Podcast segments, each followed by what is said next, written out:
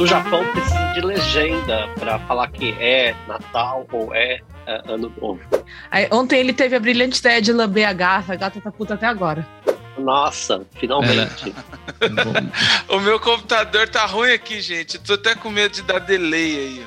Ah, desculpa. Tem gente entrando. É o Vitão. É o Vitão do No Japão está aqui invadindo. Detalhe que ele está em horário de trabalho.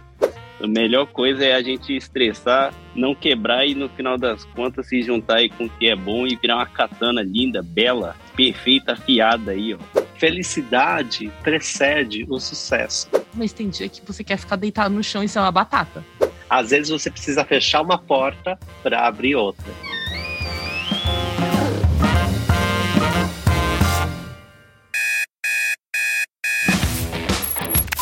Seja bem-vindo.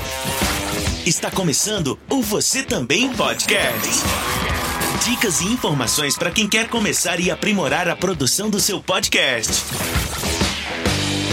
Fala galera, Carlinhos Vilaronga por aqui, seja bem-vindo a mais um episódio do Você Também Podcast, o podcast oficial da Nabecast Podcasts e Multimídia. A proposta aqui é ser um espaço onde você encontre ferramentas e dicas que ajudem você na produção do seu podcast. Esse é um episódio especial, especial de final de ano, do ano 2021. Uma curiosidade é que eu cheguei no Japão no dia 23 de dezembro há 18 anos atrás. Então eu aproveitei né, esse especial de final de ano para fazer uma viagem no tempo e tentar resgatar um pouco das minhas memórias. Para me ajudar nesse passeio, eu recebi Almeco Mikan, eu recebi Everton Tobassi, Andrei Cardoso e Victor Honda. Uma galera que me ajudou aí nessa viagem no tempo. A inspiração para esse episódio veio de alguns episódios de outros podcasts. Por exemplo, o Contos de Fábrica do podcast no Japão resgata bastante memórias aí da galera aqui do Japão. Também teve é, uma inspiração aí muito grande na retrospectiva 2021 do podcast WasabiCast, lá da galera do Wasabi Mutante. E por fim, o episódio Festa da Firma, que é lá do podcast Lembrei. Então eu empaçoquei todas essas ideias em um único episódio e a gente tem aqui o episódio especial de final de ano aqui do Você Também Podcast. Ele é um episódio pauta free. A gente conversou sobre muita coisa legal, teve muito resgate de memórias. Você vai aprender bastante, acredito que você vai se divertir bastante também mas ele tem um formato assim bem diferente, em alguns momentos chega até a ser um pouco aleatório, mas espero que seja bom para você. É o último episódio do ano, a gente volta o ano que vem, primeiro com cinco episódios que são os conteúdos gravados na primeira semana Podosfera Nipo Brasileira, que aconteceu no início do mês de dezembro desse ano, 2021. E logo em seguida a gente entra na nossa jornada de episódios para 2022 para ajudar aí você nas aventuras do seu podcast. É isso, galera. Espero que você se divirta e desfrute do episódio.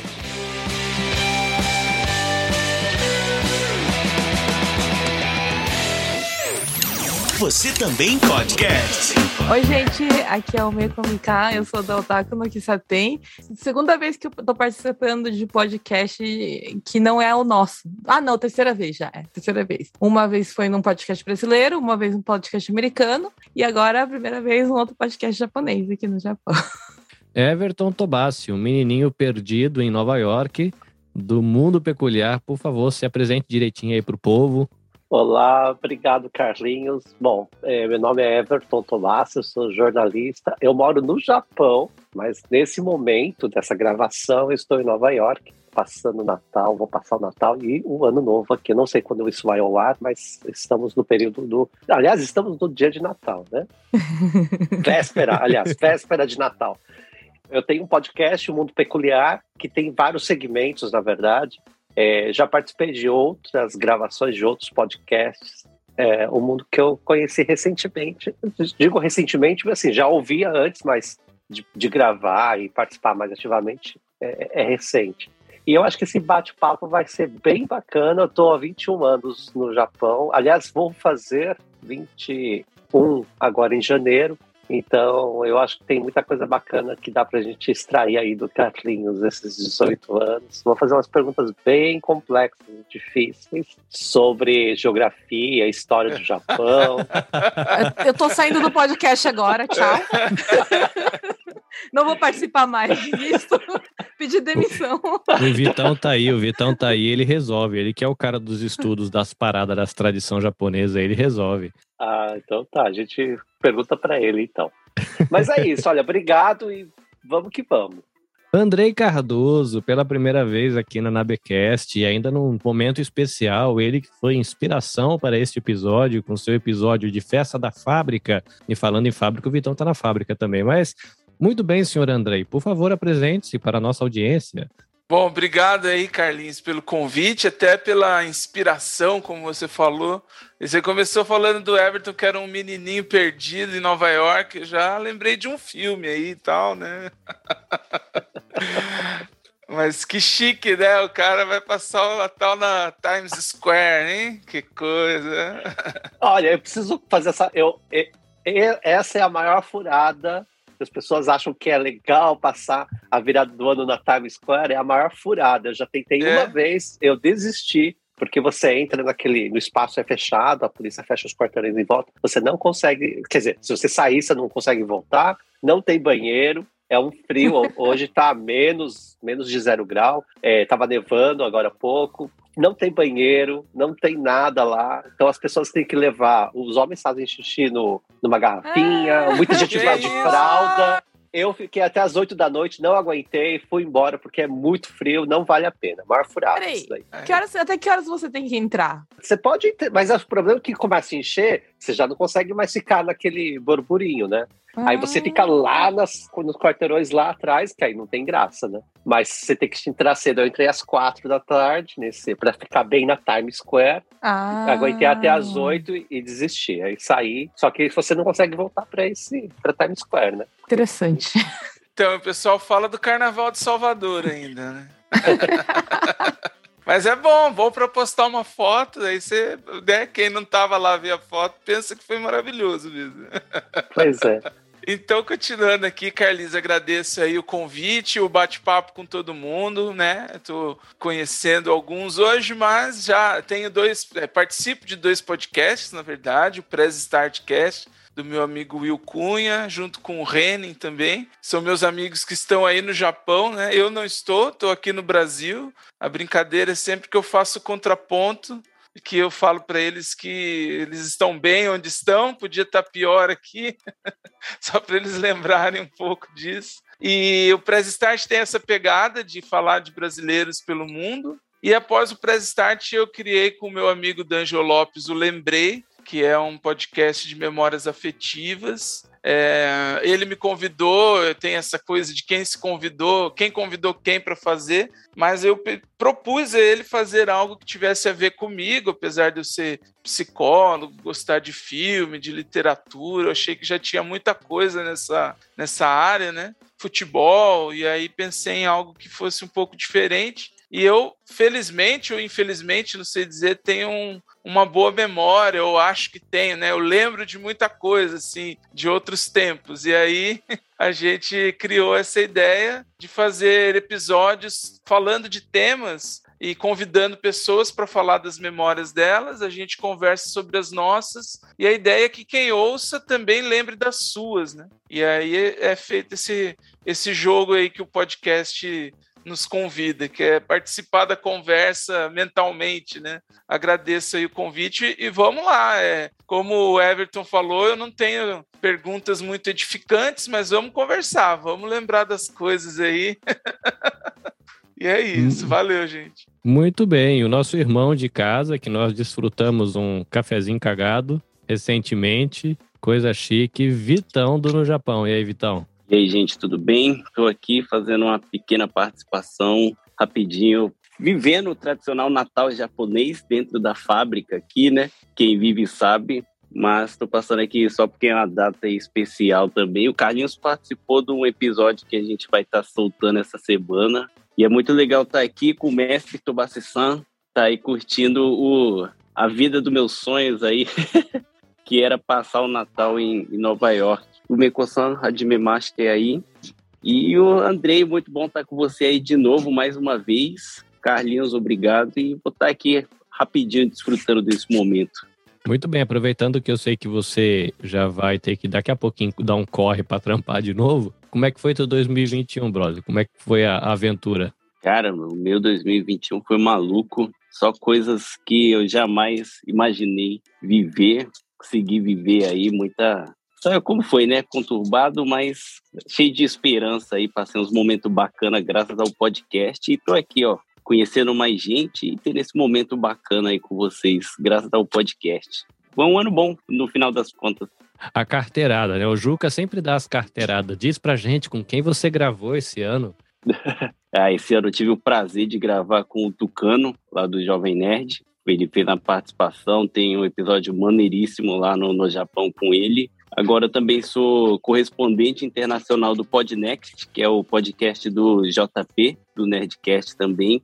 Agora eu tô lá fazendo as participações e é essas coisas malucas aí também que a gente jamais imaginou que ia acontecer, né, cara? E aconteceu. Foi um ano maluco mesmo. E aí, Andrei, como é que foi seu 2021? Olha, uma coisa que acontece muito depois dos 30 anos aí, que cada ano passa mais rápido que o outro, assim. Eu tô num... Essa reflexão que eu consegui fazer esse ano que parece ontem, que era 2001 e já estamos em 2021. O negócio está complicado.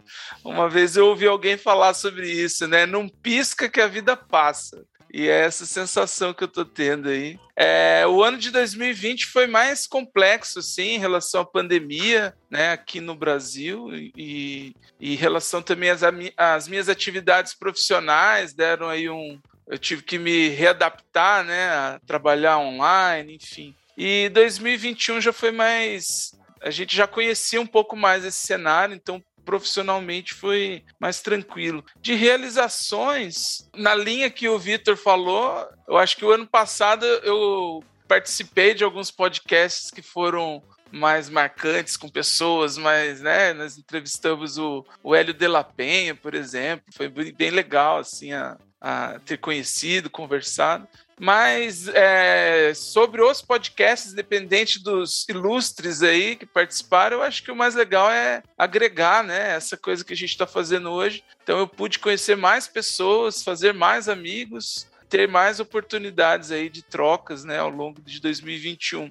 Não sei assim te dizer algo muito marcante, não. Eu diria que essa sensação de que o tempo está passando rápido às vezes tira um pouco essa coisa da, das, das, conquistas, talvez, de é, situações mais marcantes. Mas eu acho que o importante é, é que estamos aí, firmes e fortes, né? É Andrei, você não estava na gravação com o Eduardo Spor? Tava, tava, é verdade. Aí, pô. É, aí, verdade. Um verdade. Gravamos com o Eduardo Spor também, caramba, Foi. hein? A lista é. tá quase completa, hein? Só, é. só carteirada, só carteirada. Essa galera então, eu tenho um problema sério com a turma do Nerdcast, porque a galera do Press Start da Podosfera, né, tá mais próxima, é muito fã deles, né? Eu ouvi alguns, mas ah! confesso que não tenho esse. Como é que eu diria? Não é que eu não admiro, mas eu não acompanho tanto. Então, às vezes, a galera fala do cara, eu tenho que dar uma pesquisadinha até. É, você ainda, com, com você ainda tem a vantagem de poder dizer que ouviu alguns. Na minha vida inteira eu ouvi um episódio do Nerdcast. Ah, que bom, Carlinhos. Não estou me sentindo tão deslocado, então. Eu ouvi três episódios. Obrigado, Quando Everton. as pessoas falam, eu preciso pesquisar quem é. Gente, eu vou chorar, desculpa. Ah lá. Ela tá, ela tá chorando porque não acredita que vocês ouviram só três episódios do Nerdcast. Bem isso mesmo. Não, três foi o Everton Tubassi. O Everton. Um. um. É, a minha referência foi outra, né? Quando meu primeiro podcast, o primeiro que eu ouvi, que eu me lembre foi um podcast chamado BTcast, que é inspirado no Nerdcast, mas é um podcast que já tem 10 anos e dentro do meu nicho, né, pessoas que professam a fé cristã e podcasts que falam dessa área de história da fé, da teologia, essas paradas todas aí, é, é a referência nacional, seria o Nerdcast dos crentes né? Então ele é o maior.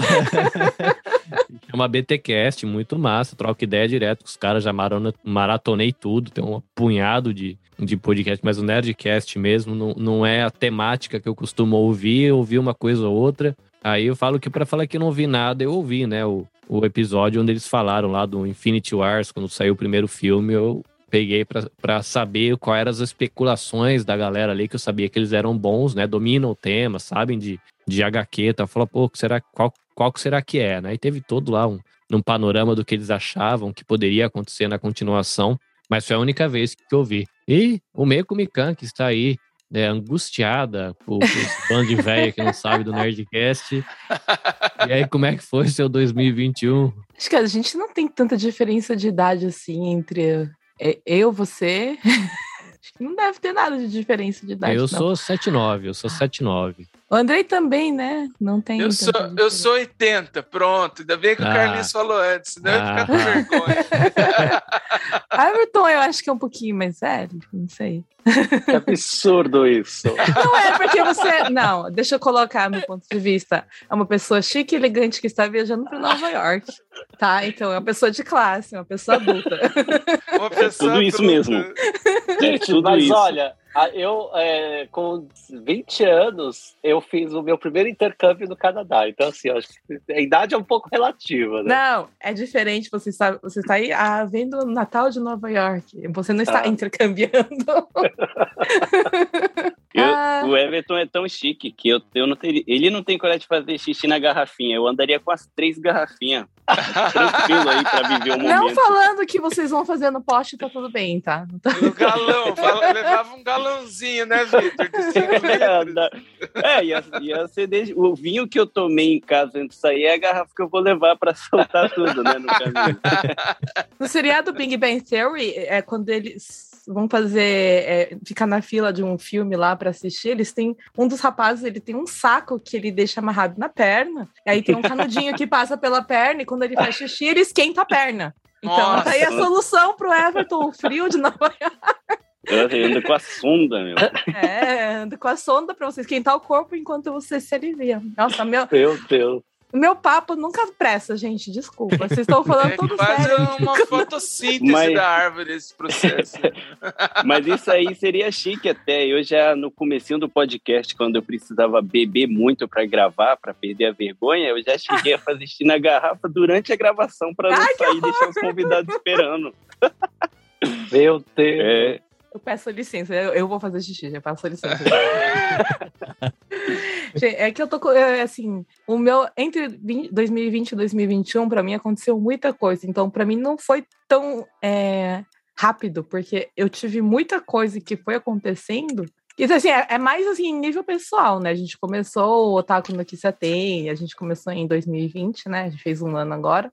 Eu comecei a estudar na Lura, eu comecei a fazer faculdade pela primeira vez na minha vida, então foi é, um ano que eu comecei a fazer muita coisa para de Komazoku para nível pessoal, né, para a gente poder evoluir. Porque assim, eu não tive oportunidade de estudar quando era mais nova e agora que eu tenho condições financeiras para fazer isso, eu resolvi bancar esse luxo, né, e ir atrás daquilo que eu, que eu quero fazer. Então, para mim foi foi legal. E o fato da em 2020, 2021, foi só uma vez que eu. Duas vezes que eu fui convidada como cosplayer, porque não tá tendo evento. Então, como cosplayer, tá, tá triste minha vida. Acho que Falando nisso, eu, eu, eu seguia o Mecosan fazia um tempinho até, quando eu queria Sério? fazer um episódio sobre cosplay, aí eu vi. Eu não sei quem tinha apresentado, aí eu comecei a seguir e tô para fazer o ah. um convite para vocês do, do Otaku Conquista ter pra gente falar sobre cosplay, que é uma ah. parada que eu acho maneiríssima. Chama, chama, chama, chama. Eu adoro falar sobre cosplay, eu fico umas horas falando se você quiser. Vamos fazer sim, vamos fazer. Everton Tobassi, um homem que estava lá quando Tóquio foi 2020 mais um. Como é que foi seu 2021, Everton? Quem me conhece pessoalmente sabe que eu sou uma pessoa muito positiva. Eu dificilmente eu é, mesmo das situações mais complicadas, eu sempre tento tirar uma lição, né? Algo positivo daquilo. Poliana, né? Para quem lembra do livro, Poliana. Eu tenho um lado meio poliana, mas assim, pé no chão, claro, que as, a, nem tudo também é flores, né? Nem tudo são flores. Mas uma coisa que eu faço muito é tentar sempre acordar, enfim, na semana, é, me lembrar ou me questionar se aquilo que as coisas que eu estou fazendo são coisas que, que agregam, que me agregam, né? Que eu estou gostando de fazer, porque eu acho que a gente às vezes perde muito tempo com coisas que a gente não gosta. Então eu diria que meu ano, todo ano vai ser bom, porque eu faço esse, essa avaliação não só no final do ano, eu faço constantemente, todo mês. Porque a gente chega, depois de uma certa idade, que o tempo vai passando muito mais rápido, a gente percebe que a gente está perdendo muito tempo com muita coisa. A vida é um sopro. Aliás, eu ouvi essa frase duas vezes essa semana. É, a minha irmã passou por uma situação bem complicada agora nessa, nessa última semana. Ela estava na UTI e a gente, enfim, fez uma corrente de oração para ela. Ela, ela se recuperou, ela está bem já. E ela me falou isso no telefone. Assim, Nossa, a vida é um sopro, a gente não percebe. Eu tenho essa consciência de que a vida passa muito rápido. E, e é uma coisa que eu tento sempre falar para as pessoas falam da boca para fora isso, mas elas não internalizam.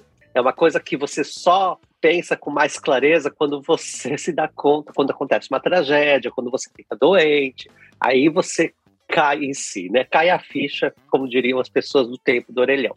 Para mim, 2021, enfim, pandemia, apesar de dos pesares, foi um ano ótimo. Eu consegui, eu mantive, eu tive, eu tenho emprego, eu tenho quatro empregos na verdade, e fora outras coisas que eu faço é, como freelancer, né? Aguentar então, o pessoal da Podosfera Nipo Brasileira é, é, um desses freelancers, né? Que é, não remunerado. Esse é, esse, é, esse é voluntário, é.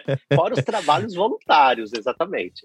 E, e, então eu não posso reclamar, eu fiz muita coisa que eu, que eu que eu queria fazer. Eu viajo muito, apesar da pandemia, esse ano foi o ano que eu viajei menos, mas eu sempre tento viajar, que é uma coisa que eu gosto de fazer, viajar, conhecer lugares diferentes, pessoas diferentes. Esse ano eu conheci muita gente bacana. É, o pessoal da Podesfera, Vitor, o pessoal do Kissatei, do Otaku do Kissatei. Enfim, conheci muita gente legal que eu quero manter esse contato. E trabalhei de casa também, mas para mim foi ótimo, porque eu adoro ficar em casa. Fiz coisas diferentes, eu estou também fazendo que até vou corrigir a, a Meco, que eu acho que não é um estudar é um investimento. Então a gente sempre vai ter um retorno depois. No momento, às vezes, a gente pode achar que é trabalhoso, é, você precisa de tempo, é, é, cansativo, mas eu acho que traz muita coisa boa depois. Eu adoro é estudar. eu adoro estudar. Eu estou fazendo isso porque muito porque é, eu quero não, também, mas eu acho que esse é um negócio que ninguém tira de você, sabe? Então, exatamente. O mundo pode acabar e você estudou, então tá bom. Por isso que eu acho é. importante. É, eu estou fazendo, terminando um MBA agora também, e eu acho que é sempre bom estudar. Esse ano eu fiz vários cursos, é, quem me conhece também sabe que eu gosto de gastronomia, de culinária, né? Cozinho bastante. Então, esse ano eu fiz vários cursos que eu queria ter feito de na área de confeitaria, que é a área que eu mais gosto de atuar. E aí, quem sabe, né? Eu tô pensando, talvez, investir nessa área, escrever. Eu faço, já disseram, vários amigos meus dizem que eu faço muita coisa ao mesmo tempo. É ótimo. Eu, eu, acho é. maravilhoso. Eu tô aqui encantada com a conversa, porque eu faço um monte de coisa e todo mundo fala que você faz coisa demais, como se fosse uma coisa ruim. E não, não é. Não é ruim, não, é, não ruim, é ruim, porque é, é, é você está se especializando em generalidades. É. então, se você não que... é uma coisa maravilhosa. Mas você sabe que, que, que essa questão de se especializar em generalidades, por um momento eu achava que era uma coisa absurda né? Porque todo mundo hoje se especializa em uma coisa. E eu descobri que no meu papel de comunicador, pelo menos na situação atual, me especializar em generalidades é o que eu preciso. Porque durante o, durante o meu mês, durante o meu mês, eu gravo podcasts como colaborador sobre questões de gênero e violência doméstica, segurança pública e direitos humanos. Eu gravo sobre nutrição, eu gravo sobre é, saúde mental eu gravo sobre espiritualidade cristã e produção de podcast, que Uau. são os podcasts e as lives que eu sou envolvido. Curiosamente, as pessoas me chamam justamente pelo fato de, vamos dizer assim, o meu conhecimento é raso, mas eu consigo criar pontes de diálogo. Então, eu não sou o cara que precisa saber de tudo. Eu preciso saber o suficiente para conseguir despertar um diálogo com o repórter. Eu preciso saber o suficiente para conseguir puxar assunto com Almeco, que é o Taco. Eu preciso saber o suficiente para fazer algumas perguntas inteligentes para o Andrei, que tem conhecimento na área de psicologia. Eu preciso fazer algumas perguntas para o Vitão, que conhece e manja bem de cultura japonesa. Eu não preciso saber dessas coisas. Eu tenho que ser o Jô Soares, né? Preciso saber algumas coisas para saber criar o diálogo, um diálogo legal com quem sabe. E eu descobri que essa questão de você ser formado em generalidades tem o seu lugar, né? No primeiro momento, não, tenho que saber de alguma coisa. Eu descobri que saber de um monte de coisa tem o seu, seu espaço também, né? principalmente agora, assim, eu digo, nesse momento atual, né? Eu acho que antigamente eu, as pessoas buscavam uma coisa mais especializada, pessoas especializadas em algo. Tem áreas que não tem como você fugir disso. Medicina, por exemplo, é melhor você se especializar em algo, engenharia. Mas como comunicador, quanto mais você conhece, quanto mais você sabe de generalidades, é melhor. Eu chamo isso de conhecimento de mundo. E eu sempre cobro isso dos meus amigos. Conhecimento de mundo. Você tem que saber, às vezes, para você engatar um papo, é, saber de coisas aleatórias, assim, né? Por que que sexta-feira, segunda, os dias da semana, em português é, tem feira, por exemplo, que não tem nenhum outro idioma. Ah, eu falei uma coisa aleatória agora, mas enfim. O que o Everton falou sobre outros tempos e agora, né, a gente está vivendo aí uma mudança de tempos mesmo, da, é, o período do, do conhecimento, né, a era do conhecimento, como falam. Então, é inevitável e o acesso que a gente tem a informações às vezes é difícil da gente conciliar com a técnica, né, que o, a especialidade traz, o, o propõe. Então, é, eu gosto muito do Paulinho Mosca, já falei isso em vários podcasts aí, que é um cantor, autor aí, e ele brinca muito com isso. Ele é multi, é multi-artista, né? Tem várias facetas. E ele fala que ele é um metido a besta profissional, porque ele tira foto, ele, ele canta, ele compõe. E aí ele fala sobre compor, né? Que compor, além da questão da composição da música, é criar algo, né? Então, quando você tira uma foto, você está compondo. Quando você apresenta um podcast, você está compondo. Quando você escreve um texto, você está compondo, então é legal essa ideia, né? E tirar um pouco dessa, dessa coisa do especialista. Parece que a gente não pode falar de nada assim, porque só os especialistas falam.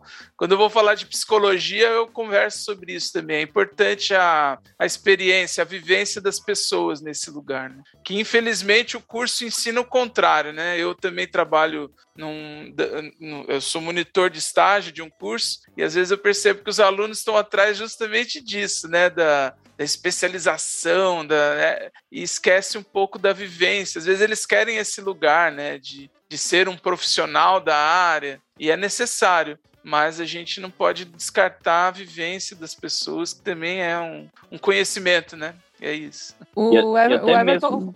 Ah, desculpa. O Everton falou de médico. Meu irmão mais novo, ele é médico, né? É, ele é legista, mas ele também ele é ele faz acupuntura quando ele de folga e ele joga poker. então, tipo, até médico eles têm várias especialidades, tem várias coisas que eles gostam de fazer. Ele também é otaku, então.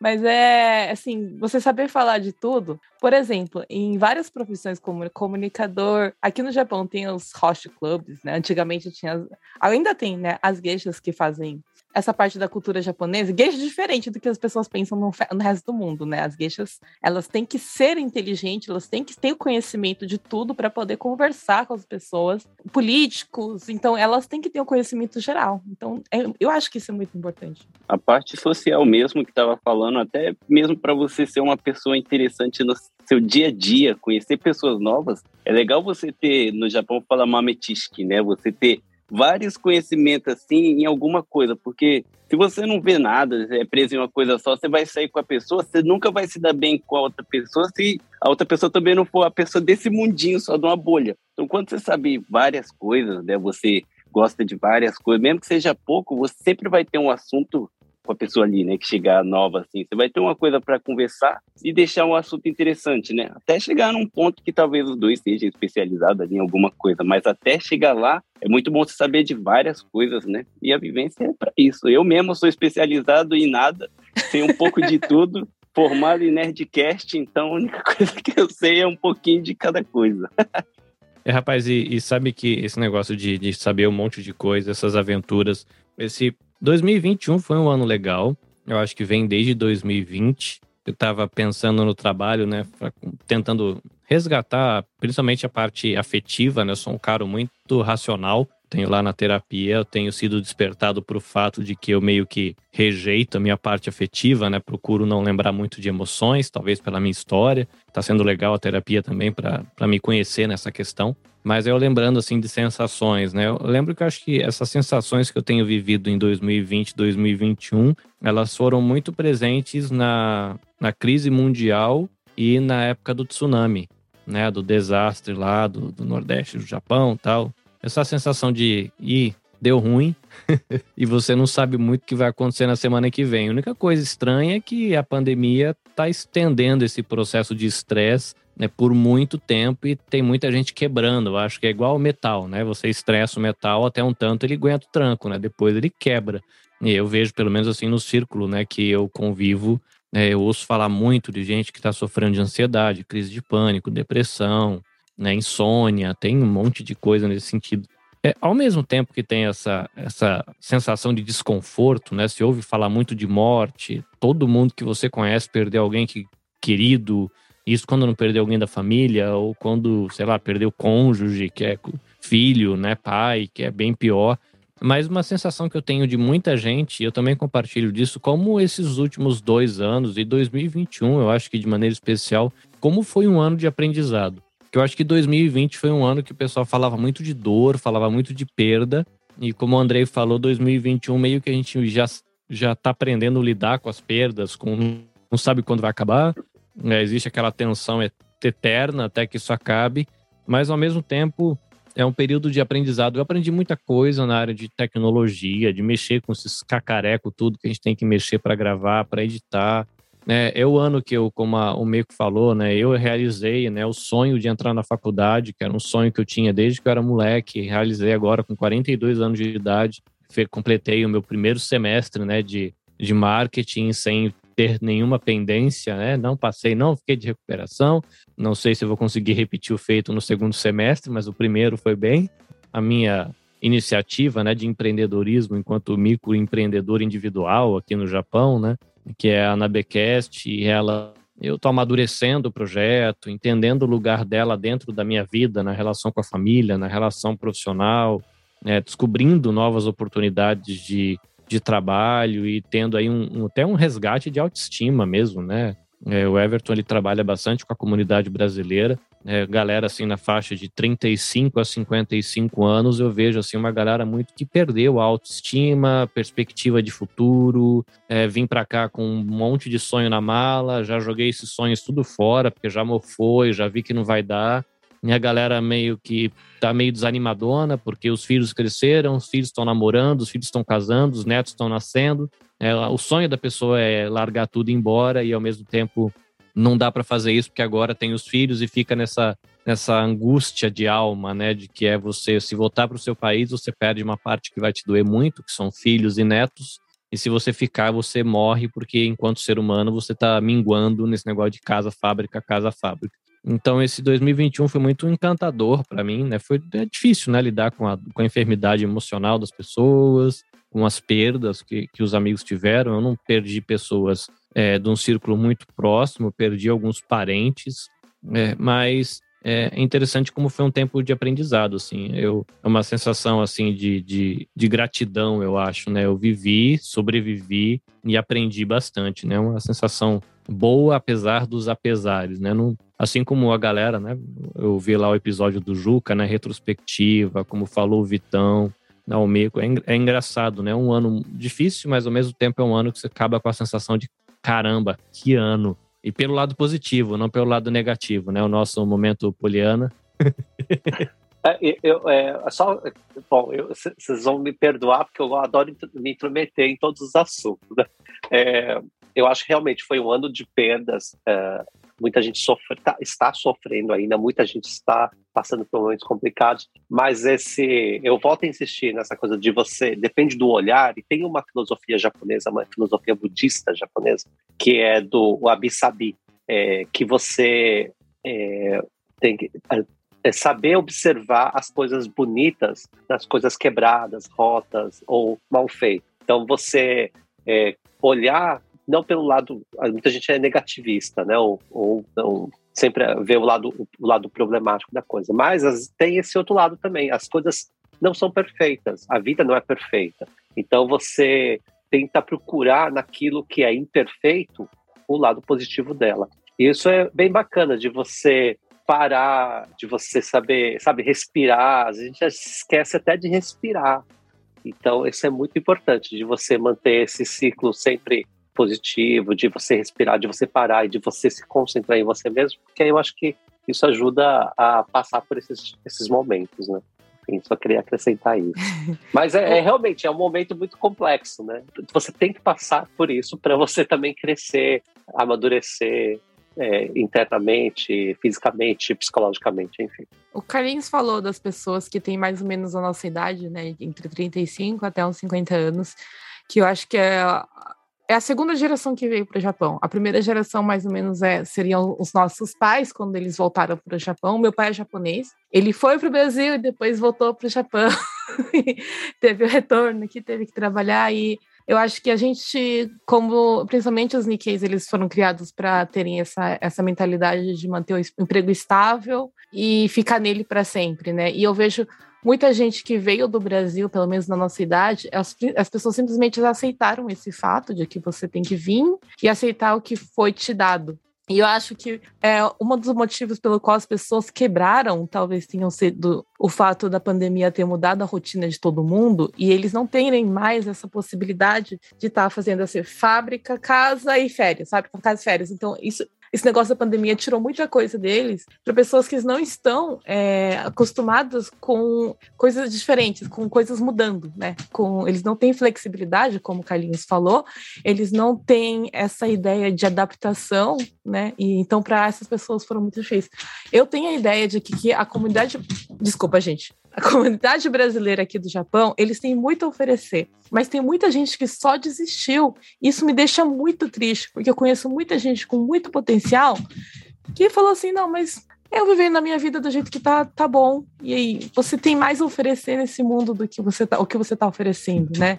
Você não precisa sair se, se matando, estudando até de madrugada, que nem eu faço, eu sou meio louca. Você só precisa entender que a sua vida não precisa parar aí. E a, a, porque o mundo não vai parar aí e você tem que aprender que o mundo vai mexer, você tem que aprender a se adaptar. Porque senão você vai sofrer com isso. Desculpa, Isso gente. é bem interessante. Até porque eu sempre comento né, com as pessoas o motivo de eu ter começado o podcast mesmo. E foi um jeito de eu não quebrar aqui no Japão. Porque eu também cresci aqui, né? Estudei aqui. E chegou um momento na minha vida que eu trabalho em fábrica, né? Eu falei assim, cara, o que, que mais, o que mais eu vou fazer aqui? O que mais eu posso fazer? Eu não faço nada, eu tô ficando para trás, não tô fazendo realmente nada. Aí eu comecei o podcast justamente para ter uma, um objetivo ali, né? Poder. Aí eu criei um contexto para eu poder estudar, criar, né? Esse hábito de estudar para poder fazer as coisas. E comecei o podcast, cara, e minha vida mudou completamente. Foi tipo um, um, stepzinho a mais, assim, só para eu não, sabe, me abandonar de vez, porque senão eu poderia chegar no meu 60, 70 trabalhando em fábrica e não fiz mais nada. Justamente porque eu desisti e falei ah, assim, tá bom. Mas eu não estava feliz com isso, né?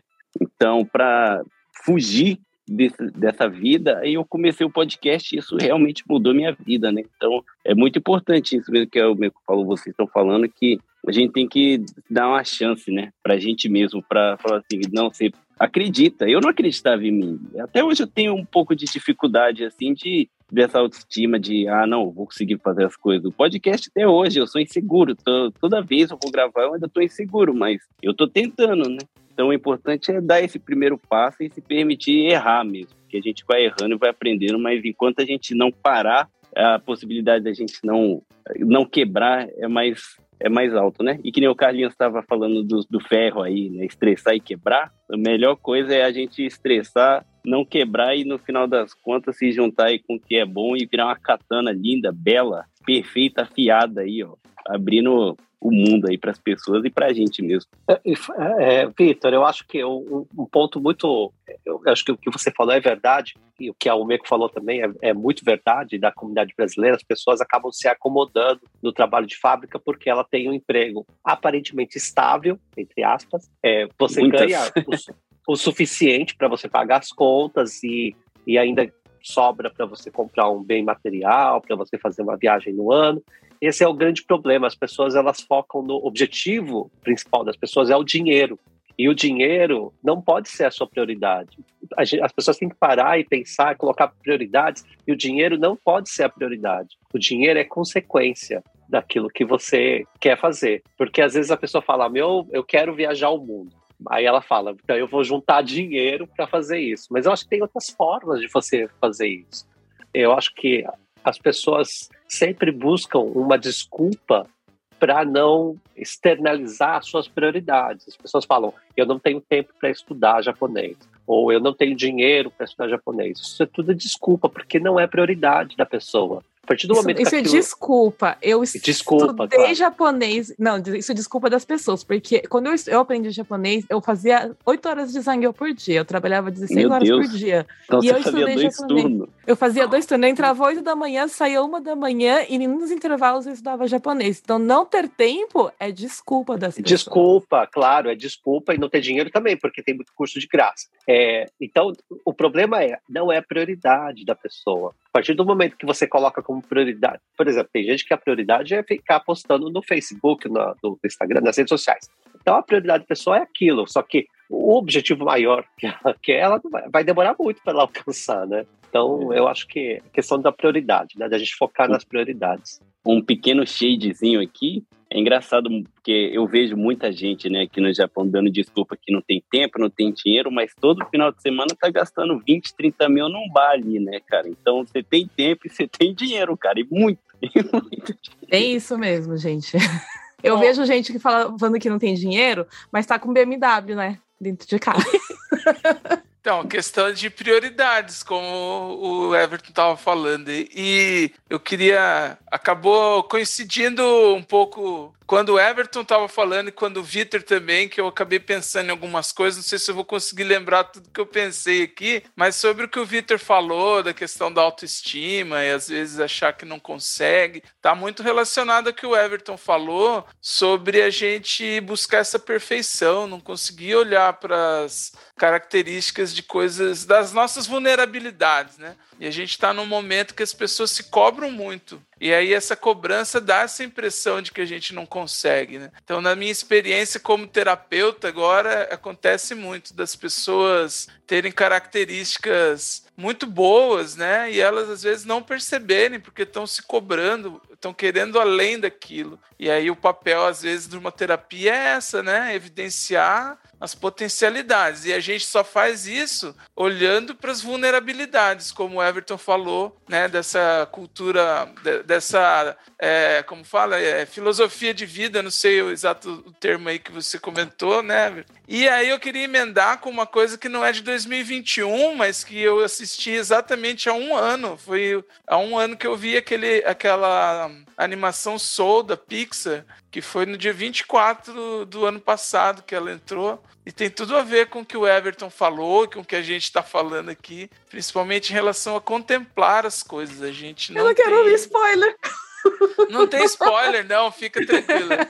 Agora faz um ano já e você não assistiu ainda. Eu, vou falar igual. Eu também não assisti ainda, eu também igual não assisti. você. Analista. Falou Sabe igual mãe de falou. feira? do- é, igual você falou do Nerdcast, agora eu vou brigar com vocês. Não, do... não. Em minha defesa, eu sou super nerd de, de Disney. Os outros filmes eu assisti, tipo, infinitas vezes. O Sol, eu tava esperando um pouco, né, pra assistir, porque os conhecidos meus faleceram, não sei que, teve Uhum. bastante, assim, coisa meio assim, que eu falei, eu vou esperar um pouco pra passar o momento. Mas aí eu, eu não assisti um pouco a Disney, então os últimos três filmes da Disney que eu queria assistir, eu não assisti. Aí eu falei, meu Deus, você vai me dar spoiler? Não, não vou dar spoiler, não. É só uma ideia. Conta só né? o final, conta só o É, final. não, não. É só uma ideia, é só uma ideia. Não, eu E sei é a um- ideia que é o filme. É, e, é o fi- e esse filme eu indico muito para as pessoas, porque ele é fantástico, assim. Eu, a minha experiência de assistir, no final, eu fiquei tão empolgado. Eu até postei lá um texto e tal. Eu tive a mesma sensação quando você termina de ler um livro bom, sabe? Um, uma, uma sensação boa, assim, de aprendizado, de experiência, né? E às vezes a gente não dá nada, ah, é um desenho, né? E, enfim. Eu acho que a ideia principal é essa, de contemplação. A gente perdeu um pouco essa característica e aí ou perde, né, com o dia a dia, como vocês estão falando, de rotina, de ir para a fábrica, etc. A pandemia também trouxe isso, né? A gente é um pouco funcional e não percebe. Às vezes a gente faz coisas no dia a dia que deixa a gente funcional. E aí, quando é tirado, no caso da pandemia, que a gente ficou tendo que se reinventar, né? aí a gente acaba percebendo, pô, eu não estou fazendo isso, não faço aquilo. O que, que eu realmente faço pra, de contemplação ou para me divertir, né? E aí entra essas outras descobertas, como o Vitor falou, do podcast e das outras coisas que a gente falou. Então, a ideia também é essa, a gente precisa sempre diversificar as nossas fontes de contemplação, é um pouco isso. Pronto, Meco, sem spoiler. eu, eu queria aproveitar esse momento, então deixar uma pergunta para o Carlinhos, eh, para todo mundo, na verdade, quem quiser responder. Como que vocês se veem profissionalmente hoje, né, final do ano? E como que você se vê daqui dois anos, daqui cinco anos? É, eu, eu pergunto isso porque assim, a gente sempre fala, final do ano é a hora de fazer um balanço da vida até agora e também de fazer projeções, né? Fazer resoluções para os próximos. Para o próximo ano, geralmente as pessoas fazem para o mês que vem, enfim. Mas assim, como que vocês se veem, né? Daqui dois, daqui cinco anos? Queria ouvir de vocês. Bom, é, na minha jornada, né, que quem acompanha aqui o meu trabalho com, com a Nabecast, com o EBVNcast, com você também podcast, sabe que eu comecei a fazer meio por, por brincadeira, assim, podcast era um negócio para meia dúzia de amigos. E a coisa em, mudou de cenário e hoje eu já consigo enxergar de que é uma oportunidade de, de, de profissão mesmo, assim, oportunidade de carreira, ou pelo menos uma porta para a carreira. Por exemplo, eu me inscrevi num curso que eu não estou entendendo bulhufa do que está rolando, mas eu vou fazer no feriado, que tem a ver com som para cinema. Porque eu coloquei uma meta no meu coraçãozinho de que num futuro breve, num prazo de um a dois anos, eu quero fazer um curta-metragem em podcast, né? Que seria um audiodrama.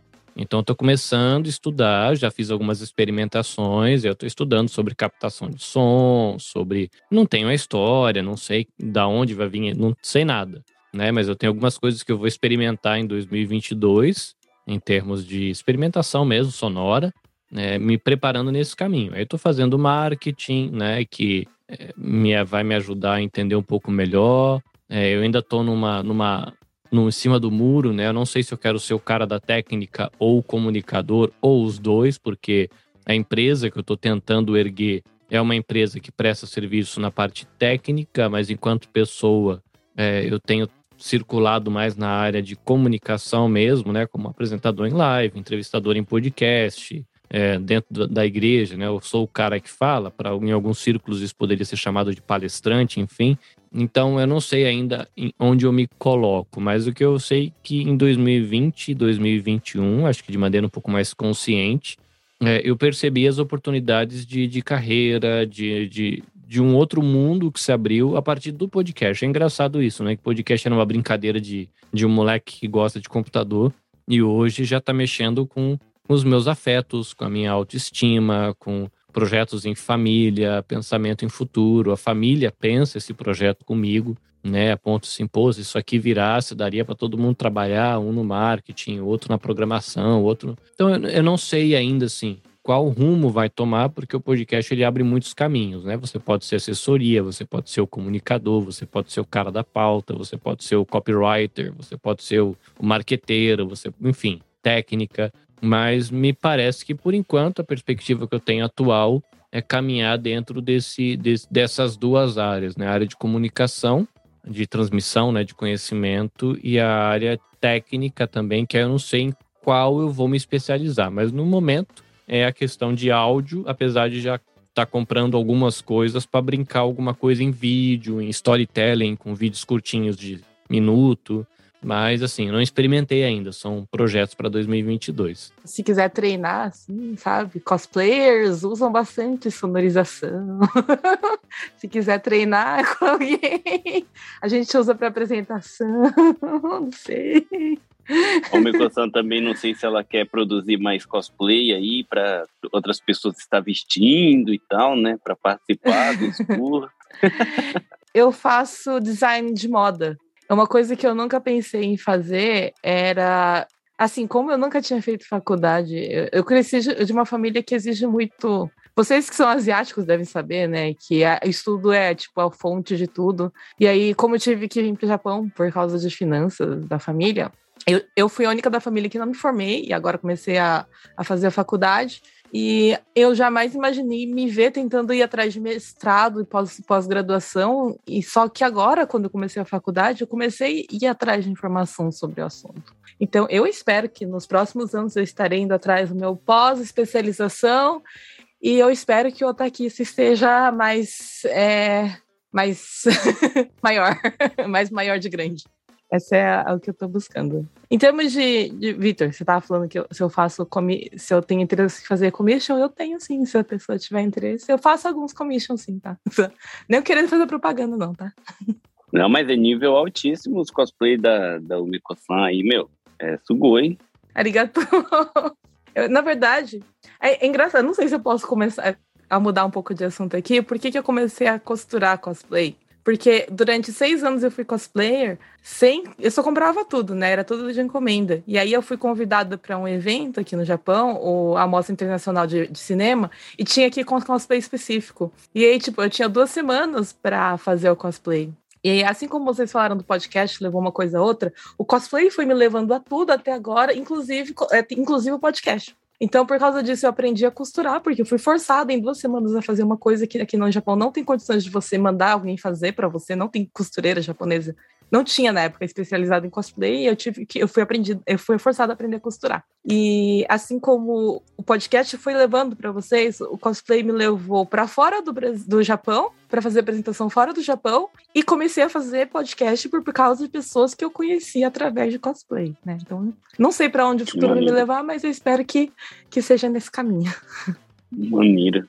Já eu, eu tenho o meu maior objetivo para 2022 aí, mais para frente também é parar de procrastinar tanto que eu ainda às vezes deixo um pouquinho. Esse ano eu queria ter lançado mais episódio, não consegui lançar tudo que eu queria, então ano que vem eu quero pelo menos chegar nos 100 episódios, né? A gente está no 63, pelo menos no mínimo 40 episódios. Tentar, é, de alguma forma, estudar mais, né? Eu, meu sonho mesmo era fazer uma faculdade aí de história e especializar em Nihonshi, né, que é na, na história do Japão só, para ter pelo menos uma especialização e saber o que eu estou falando ali, né, poder dar uma carteirada de não, eu sei o que eu estou falando, que por enquanto é tudo no ah, eu acho, mais ou menos, então eu quero ter essa segurança de saber o que eu estou falando, então eu quero fazer a faculdade. E mas meu sonho mesmo é um dia ser patrocinado aí, né, Spotify, quem sabe o No Japão Podcast chega no nível alto, assim, né? Sonhar. Todos nós aqui.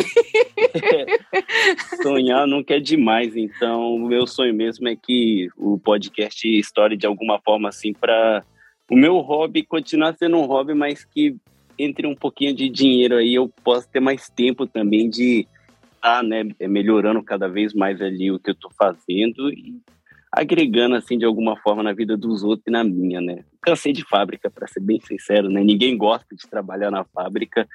A gente está aqui por necessidade e meu sonho é viver do que eu gosto, nem que seja ali na base do, do mínimo, mas fazendo o que eu gosto, né? Esse é o objetivo aí. Quando vocês ficarem famosos, então não se esqueça, vocês podem me contratar como assessor, que eu... Com certeza. Não, Nossa, Tobassa Senpai, meu. Tobassa Senpai vai ter que estar tá aí no meio de qualquer jeito, meu. Vai ser o revisor de texto quando eu fizer as pautas de história. Vai ver se tá certinho aí. Por favor, contato, senhor Hermes.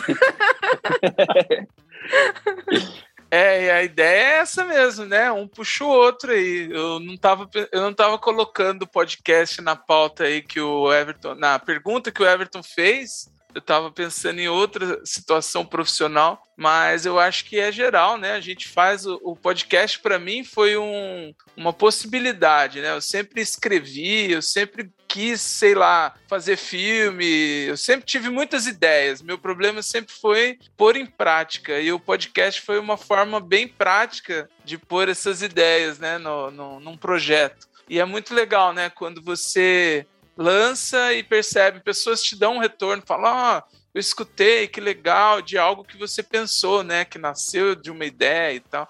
Acho que é a sensação de criação que eh, os artistas têm, que todo mundo tem, e a ideia é essa mesmo. Eu ainda fico muito, às vezes, é, querendo que a coisa aconteça logo, né? Já conversei com, sobre isso com várias pessoas que fazem podcast, no sentido de ah, todo mundo fala que gosta, mas ainda está com baixo, o número está baixo, não sei o quê. Obviamente que eu também não tenho tempo e não investi o quanto deveria, talvez, para que isso acontecesse. Mas, de certa forma, se a gente for medir de, do nada que era antes de começar e para onde chegou depois de um ano, é bastante coisa, assim, no sentido mesmo desses elogios e das pessoas gostarem. Então, eu me apego a isso, mas, como o Vitor falou, sonho aí que role um, um grande, alguém do mainstream olhe, escute, fale, ó, oh, que legal, e o negócio vire mas vamos devagar, vamos melhorando, né? Então,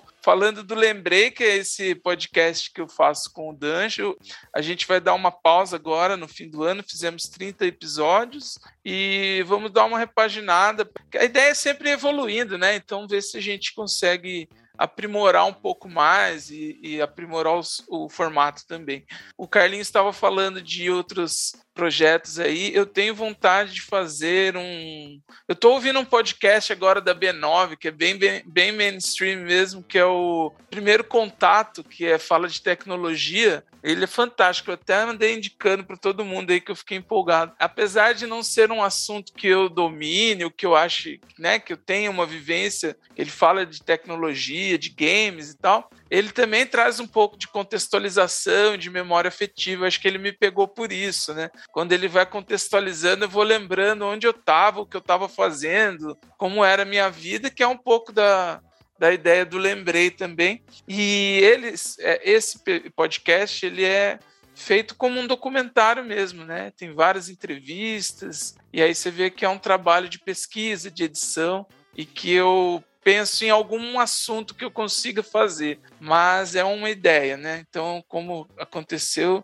ainda preciso desenvolver melhor e, e tentar trazer parceiros aí para poder colocar a ideia em prática, porque sozinho eu acho que eu não consigo é, chegar naquele nível de edição e tal. E na minha profissão, né, como psicólogo, eu é, confesso que tenho a cada ano agregado um pouquinho mais, que era essa minha ideia. Eu me formei um pouco, eu me formei depois dos 30 anos, então foi uma mudança de área, né? Então isso é uma área recente, digamos assim, de cinco anos para cá que eu tenho trabalhado, me dedicado só à psicologia. Passei aí 15 anos trabalhando em uma empresa aqui no Brasil, mas era uma fábrica também, já que vocês falaram tanto, né? E aí eu passei um tempo lá, fui mudando de área e tal. Mas chegou num ponto que eu pensei também, como vocês estavam dizendo, de ok, é, não vou ficar aqui para sempre, senão vai dar ruim. E aí escolhi a psicologia. E nos próximos anos, aí, para responder o que o Everett falou, nos próximos dois anos,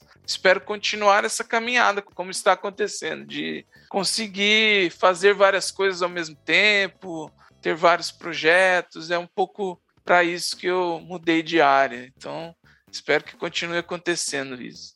Para seguir essa linha, então eu queria fazer uma outra pergunta. Ah, eu sou a pessoa das perguntas, né? Então vocês têm aí vários projetos bacanas, vocês têm essa vontade aí, principalmente de crescer no podcast, falando de podcast, né? Vocês cons... mas vocês falaram isso a longo prazo. Vocês já pararam para pensar se é possível você realizar isso que vocês querem para o ano que vem, por exemplo? E como que vocês fariam, né? Quais seriam os seus planos? Como que você mudaria as coisas para você alcançar o, o, seu objetivo aí de, de longo prazo? Eu vou, vou falar primeiro aqui porque eu vou ter que sair, né? Vou ter que voltar a trabalhar. Eu passei um pouco do tempo aqui.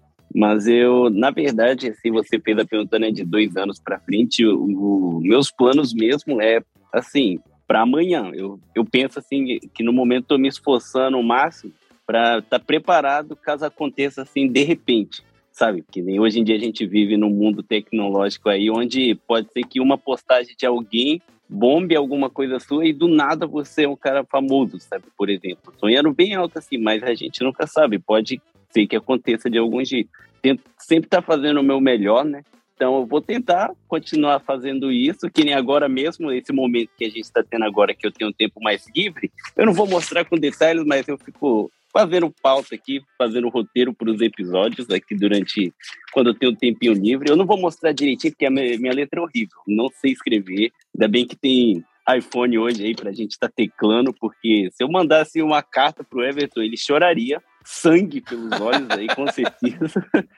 Mas é, é esse o objetivo, assim, de tentar ser melhor sempre, o tempo todo, para fazer acontecer, né? A gente tá lutando aí todo dia para fazer acontecer. Acordar, vou tentar criar essa rotina igual o Everton falou, né? De se perguntar, de se afirmar, assim, né? De ter, falar assim, não, você quer, você tem que ir e parar de procrastinar um pouquinho, que às vezes bate aquela preguiçinha, né? Ainda mais no Japão, quando bate o cansaço, você fala, ah, hoje eu não vou fazer nada. E quando bater isso, você fala, ah, hoje eu vou fazer sim, e levantar e fazer. Esse é o objetivo.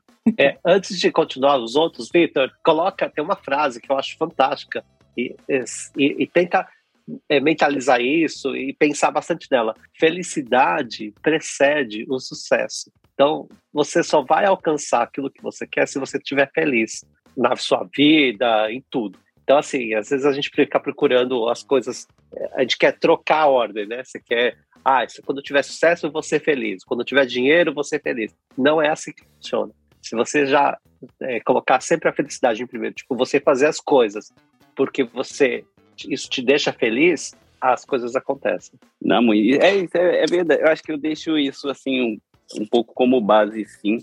Até porque senão o podcast já teria desistido, né? É muito trabalho, é muito dinheiro que investe, né? Eu troquei meu hobby de colecionar figures, né? Tô vendo aí a coleção da Micro Fundo, bate até a nostalgia, porque eu vendi tudo que eu tinha, que era a minha maior alegria colecionar meus figures, eu vendi tudo para poder montar o estúdio. Então tento continuar feliz, alegre aí, fazendo com muita motivação. Motivação é ser feliz e todo aquele que já está dando frutos, né? A gente recebe bastante feedback assim da galera e isso só aumenta mais, sabe? Aquela, aquele café da manhã, aquele cafezinho gostoso, sabe? Quando você acorda e toma, é os meus feedbacks, assim, é sempre a motivação. Mas eu vou, eu vou até tatuar essa frase aí que o Everson falou no meu peito. Que a, a felicidade tem que transcender tudo mesmo, tem que ser o motivo de você fazer tudo é a felicidade. Porque se faz por fazer, vai ser um negocinho assim, meia boca. E as pessoas percebem, né? Quando você faz alguma coisa só por fazer, as pessoas vão perceber e, não vai atrair as pessoas. Né? Então, felicidade em primeiro lugar.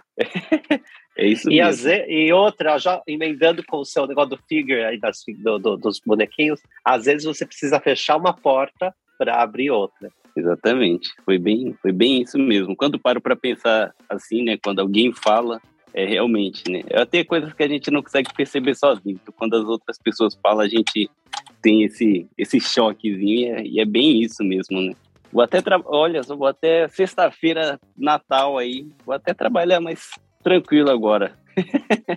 Feliz trabalhar, dirigir meu minha minha empilhadeirinha ali com um sorrisinho no rosto. Olha que interessante, eu não sabia que o Vitão também era empilhadeirista. Empilhadeira é que eu faço o dia inteiro, né? Todo mundo pensa que eu, eu só sou... dirijo, só dirijo é, o microfone. Sou eu sou tradutor e, e trabalho com a empilhadeira. Como eu tinha carteira de. Eu tenho a habilitação, aí falaram, ah, já que você é, tem tempo livre, aí se você puder dirigir a empilhadeira, né? Então eu levo tudo, depois fico de boa fazendo os roteirinhos e é assim a meia-noite. Perdão, eu vou ter que ir nessa. Desculpa aí sendo cortando o pessoal, vou ter que ir na frente aí, eu tenho um trabalhinho me esperando. Vai lá, Foi então já disse aí como é que o povo te acha antes de você ir embora. Então, eu sou o Vitor lá do No Japão Podcast. O Instagram tá como No Japão Podcast, o Twitter também, tem página no Facebook, também é No Japão Podcast. Mas eu sou mais ativo mesmo no Instagram, então é bem maneiro estar tá entrando lá. Quando sair episódio novo, eu posto tento fazer story conversando com a galera. Todo mundo que manda feedback lá eu, eu tento responder. E é isso, o No Japão Podcast está disponível em todas as plataformas aí. Mas se você puder escutar lá no Spotify, seguir a gente lá para a gente estar tá crescendo aí, vai ajudar pra caramba.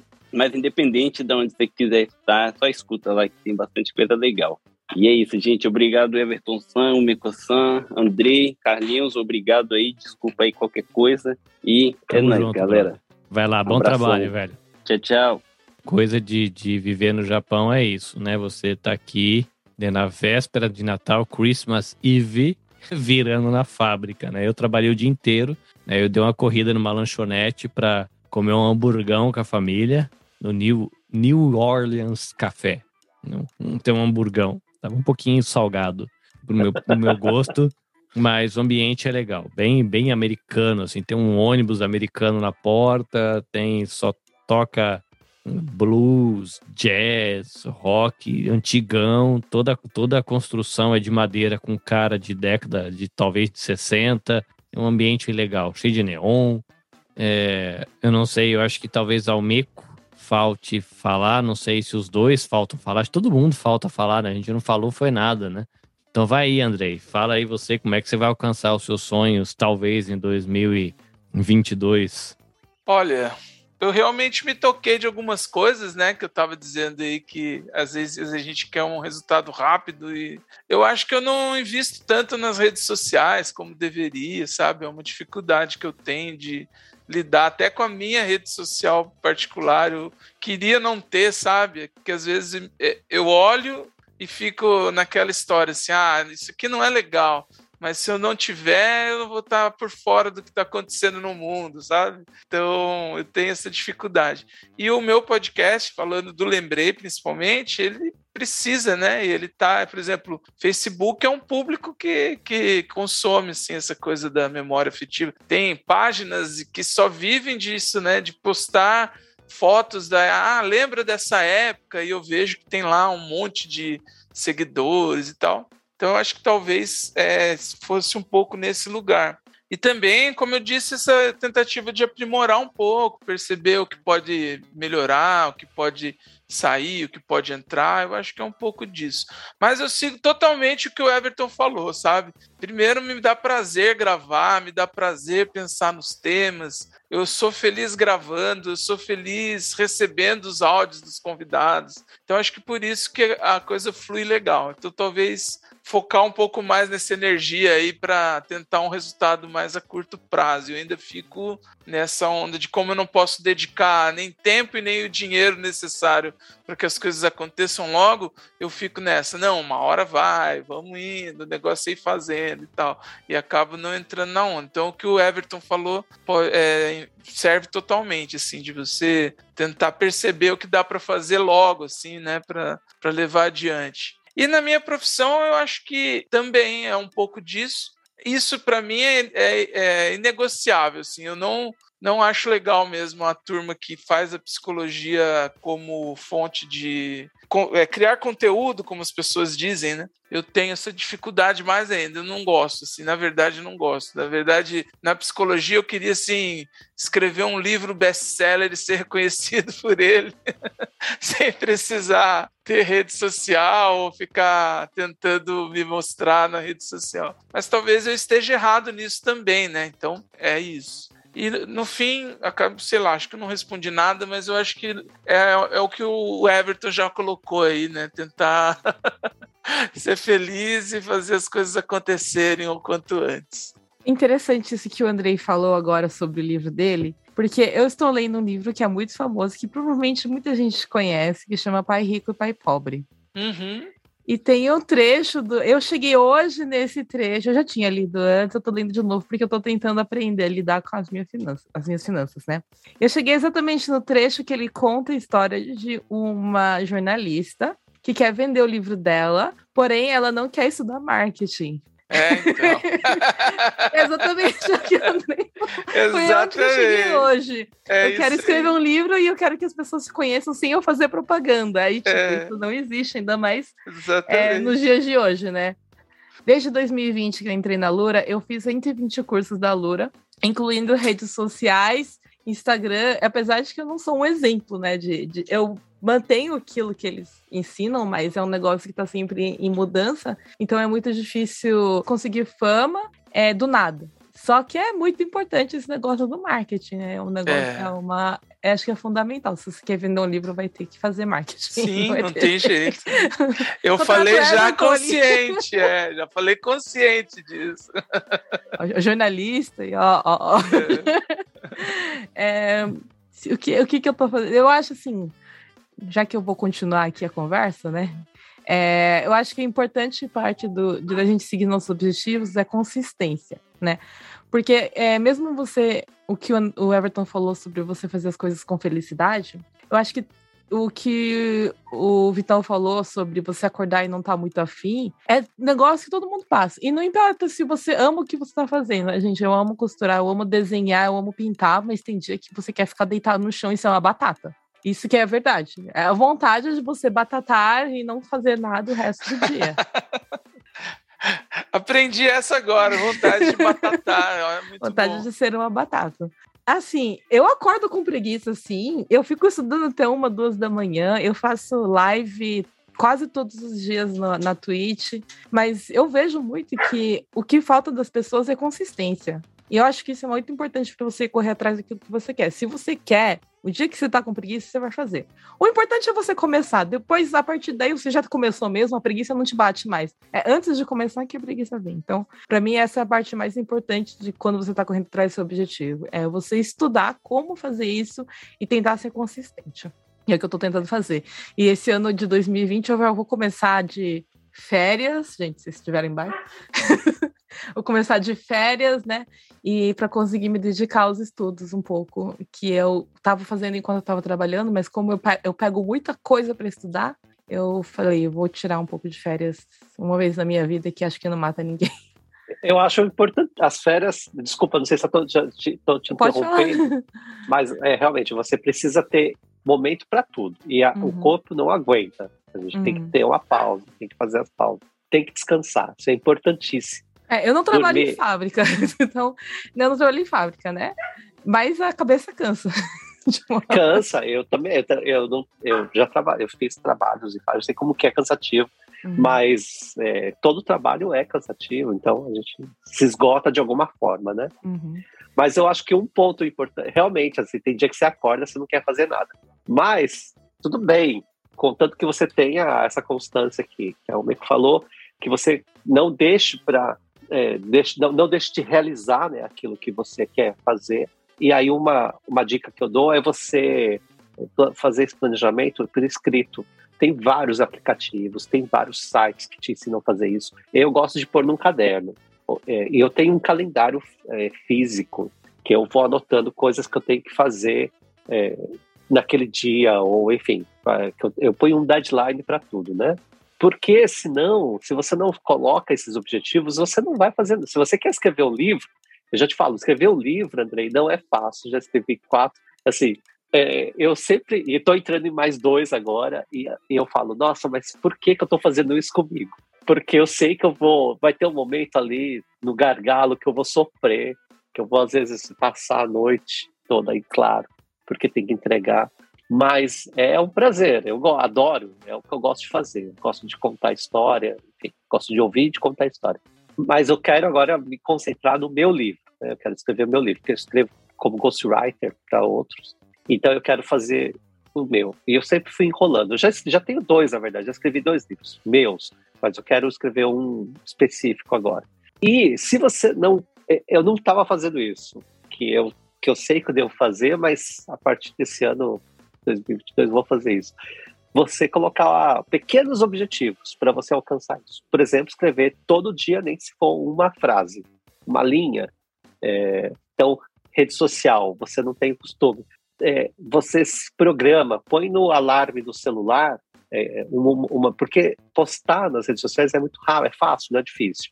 É, você tem aí alguns. Uh, eu gosto muito do Canva, que é de graça e você faz tem uns é, design pronto lá, que é só você pôr a frase e, ou a foto e pronto, já está pronto o negócio. É, é, você coloca um alarme, aí toca aquele alarme tal hora, que é a hora de você postar.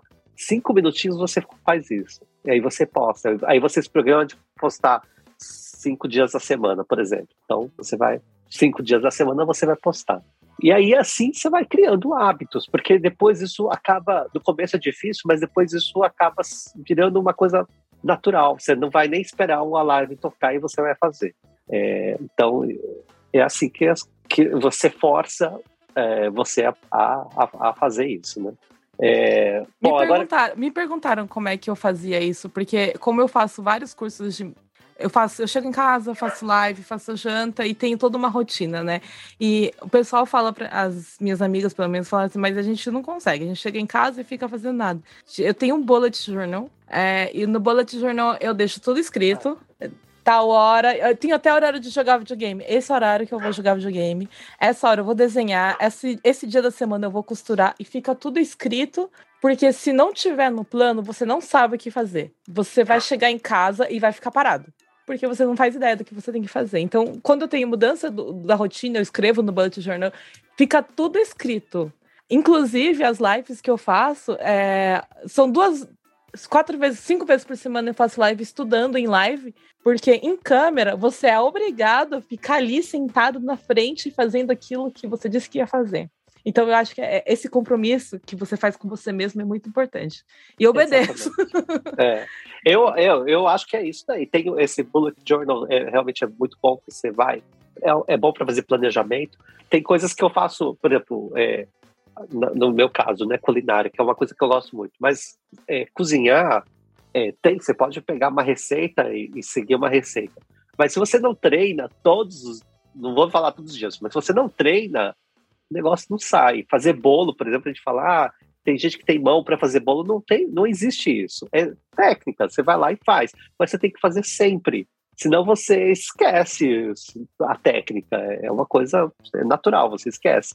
Então, eu, assim, mesmo que eu às vezes não, eu não posso, eu estou evitando doces, por exemplo, porque eu estou num período de dieta. Mas eu faço.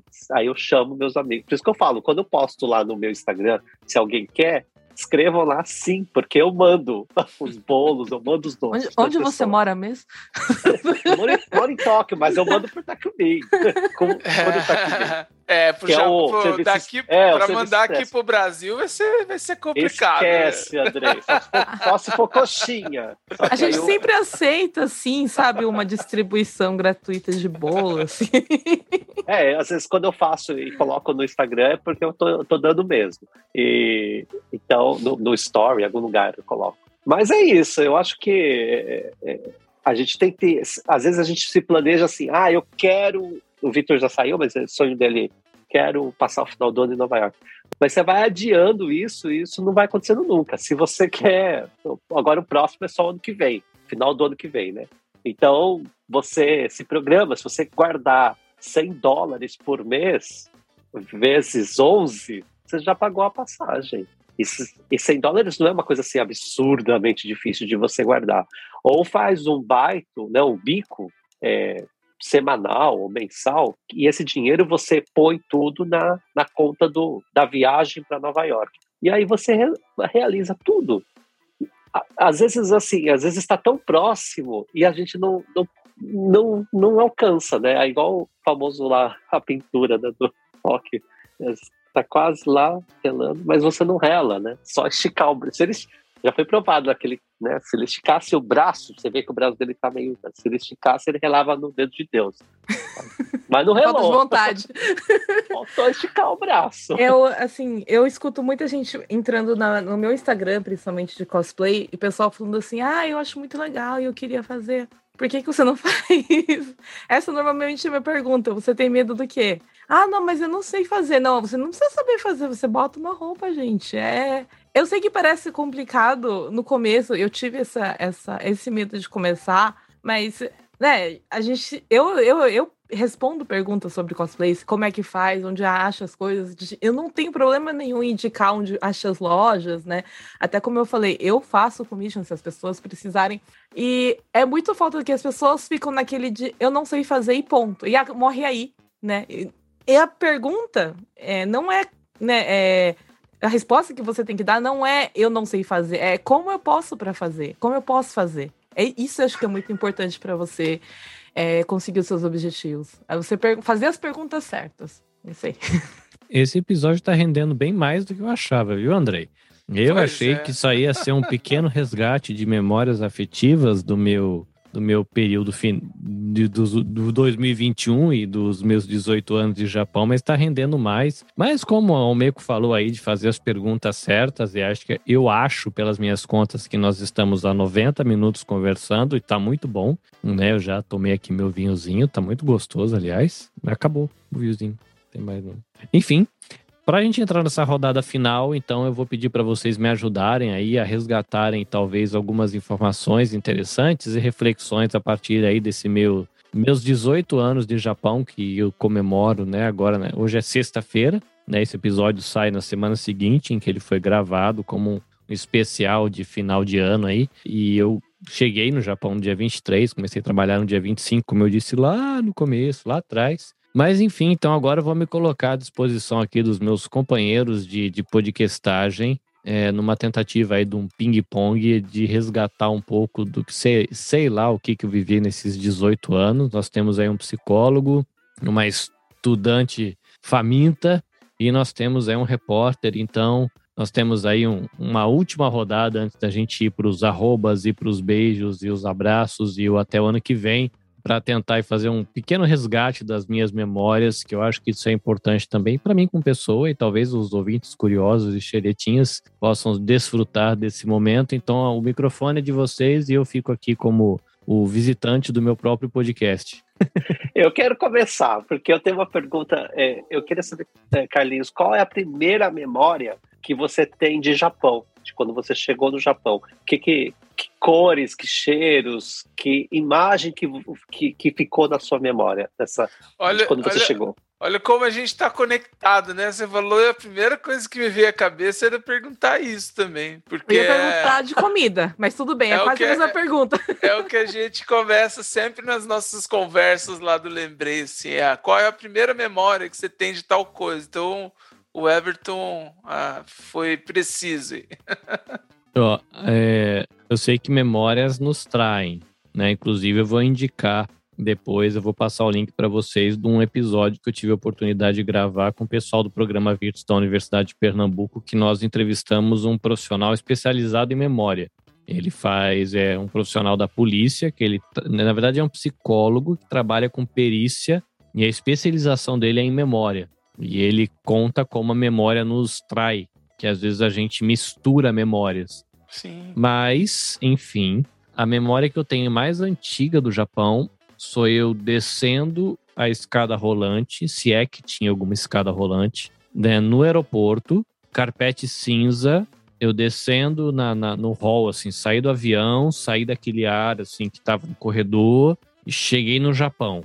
E eu dei aquela puxada e falei, caramba, que é isso? Né? Você percebe a diferença de talvez, eu não sei dizer se são os perfumes, se é o cheiro do, do produto de limpeza. E aí a minha esposa, que já tinha vivido no Japão e estava no Brasil há talvez 10 anos, falou assim: cara, cheiro de japonês. Eu não sabia identificar, mas eu conseguia saber que era diferente. Aí uma memória que eu tenho logo depois é de eu ver um, que eu desci em Tóquio no aeroporto, talvez de Narita, eu acho, não tenho certeza, não lembro. E de ver um punhado de neve numa esquina suja, assim, com asfalto. Mas era um bocadinho de nada, era um balde de neve.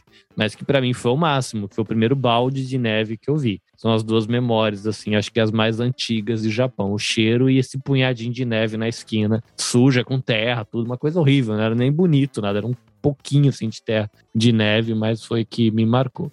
Eu, eu quero saber se você lembra a primeira coisa que você comeu ou tomou aqui no Japão que você sentiu que é diferente. A, a, a, minha memória forte é de ter comprado uma lata de café pela primeira vez em uma rambai, que a lata de café vinha quente e doce. E para mim isso foi um choque. você pegar a lata quente, sabe? Você teve alguma coisa que você comeu assim nos primeiros dias que você estava aqui que você falou, meu Deus, o que me vem à mente, assim, de uma coisa que me marcou quando eu comi, quando eu cheguei no Japão, foi que eu comi um camarão empanado na fábrica e eu passei mal para Dedéu. O quê? passei muito mal. De alergia? Eu não, não, eu não tenho alergia, só que eu tenho um fígado muito fraco e eu descobri aqui no Japão de que eu tenho refluxo. Mas eu descobri que eu tenho esse dito cujo desse refluxo, mas o que assim, que me marcou muito foi que eu comi esse camarão empanado na fábrica Fiquei emocionado pra caramba quando cheguei no, no Shokudo, que é o refeitório da fábrica, um camarão gigantão em cima do arroz lá. Eu falei, caramba, nunca tinha visto um bicho desse tamanho, porque eu cresci no interior de São Paulo, numa família que não passava necessidade, mas não era uma família abastada, então camarão de 20 centímetros não fazia parte do meu cardápio, né? E como era uma cidade do interior, a gente comia peixe de rio, a gente comia né, carne de vaca, carne de porco, mas não peixe, é, né, frutos do mar, né? Que estavam a 5 horas de distância de caminhão. Né? Então, eu comi, mas eu sei que esse negócio me fez um mal danado, ficou no meu estômago, acho que quase uma semana. Eu sei que foi, foi um trem, foi uma experiência muito ruim. Fiquei muito mal. Essa foi assim, a comida que eu comi e eu achei estranho. Outra que você me fez lembrar agora que quando eu cheguei. É, nesse mesmo Shokudo, que foi na cidade de Hamamatsu, eu vi um ovo cozido e do lado do, do, ovo cozido tinha um potinho de uma pasta amarela que eu interpretei como mostarda. Mas enfim, aí eu comprei o meu ovo cozido lá no, no, no refeitório e eu peguei um, uma colherada da mostarda. Era wasabi. Nossa! Ai, me embrulha o estômago só de lembrar da sensação. É, não foi bom. Amarelo? Eu, eu acho que era karashi, na verdade, não era? Ai, cara, não sei o que é. Porque é amarelo, né? Amarelo, é. Ah, é uma, ó, é uma a- mostarda japonesa. É, mas é azedo até a boca. Me, me, É, ó, é bem- ah, Ela é forte. ruim mesmo, eu não gosto de karashi. não. Eu também não Eu gosto pe- de karashi. eu peguei um monte. Olha, olha, virou até estômago agora. Dizem que eh, quem, quem trabalha com Gestalt, né, fala que a mente dispara gatilhos no corpo também. Ó, embrulhou o Sim. estômago. Carlinhos, É, a- 18 anos depois, lembrando ainda. Cara, é, A, me- a memória Fa- fa- faz isso, na verdade. ó, é. de Você- amargar a boca e de Você embrulhar o lembra estômago. das sensações, às vezes, Ah, e é- não é da, Ai, da memória em si. E olha, você tá vestido de mostarda hoje. Ah. Aê! Cuidado É com o refluxo, pelo amor de Deus. Malandro, que, mas foi muito ruim, cara, porque eu peguei uma colherada assim, farta, assim, né? Que eu falei, vou dar uma mordida nesse ovo com mostarda. E, ah, Ai, ah, é verdade, ovo é karashi. Ó, eu sei que o foco é do Carlinhos lembrar aí, mas ele também me fez lembrar que a primeira vez, já adulto, né, que eu pedi um delivery de comida japonesa, eles mandaram wasabi em forma de florzinha, sabe aquelas florzinhas de. Tem um nome que a gente faz que é doce, né? O- o- talvez o Everton me ajude aí, que você faz uma florzinha como se fosse de açúcar, assim, né? E aí eu, muito inocente, falei, olha que legal, já coloquei inteiro na boca.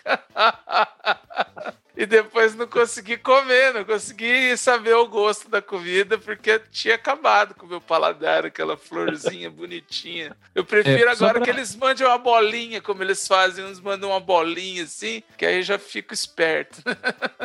É, só pra terminar, eu acho que uma outra memória que não é ruim, mas é uma sensação que eu tive assim que foi muito esquisita, foi o omelete japonês. Que você põe na boca, é é praticamente você comer um pudim mal feito da sua avó. Ah, ele é doce, né? Muito doce. Eu Então, adoro. assim, foi muito estranho. Ah, e falando de latinha, né? Eu lembrei assim, a primeira vez que eu tomei, até o último episódio do No Japão, falando sobre o inverno no Japão, eles falam sobre aquela sopinha de milho que tem no Japão, na latinha. É, mas eu não sei por que que na minha cabeça, quando eu abri a latinha, eu imaginei que eu fosse tomar um curau, alguma coisa doce.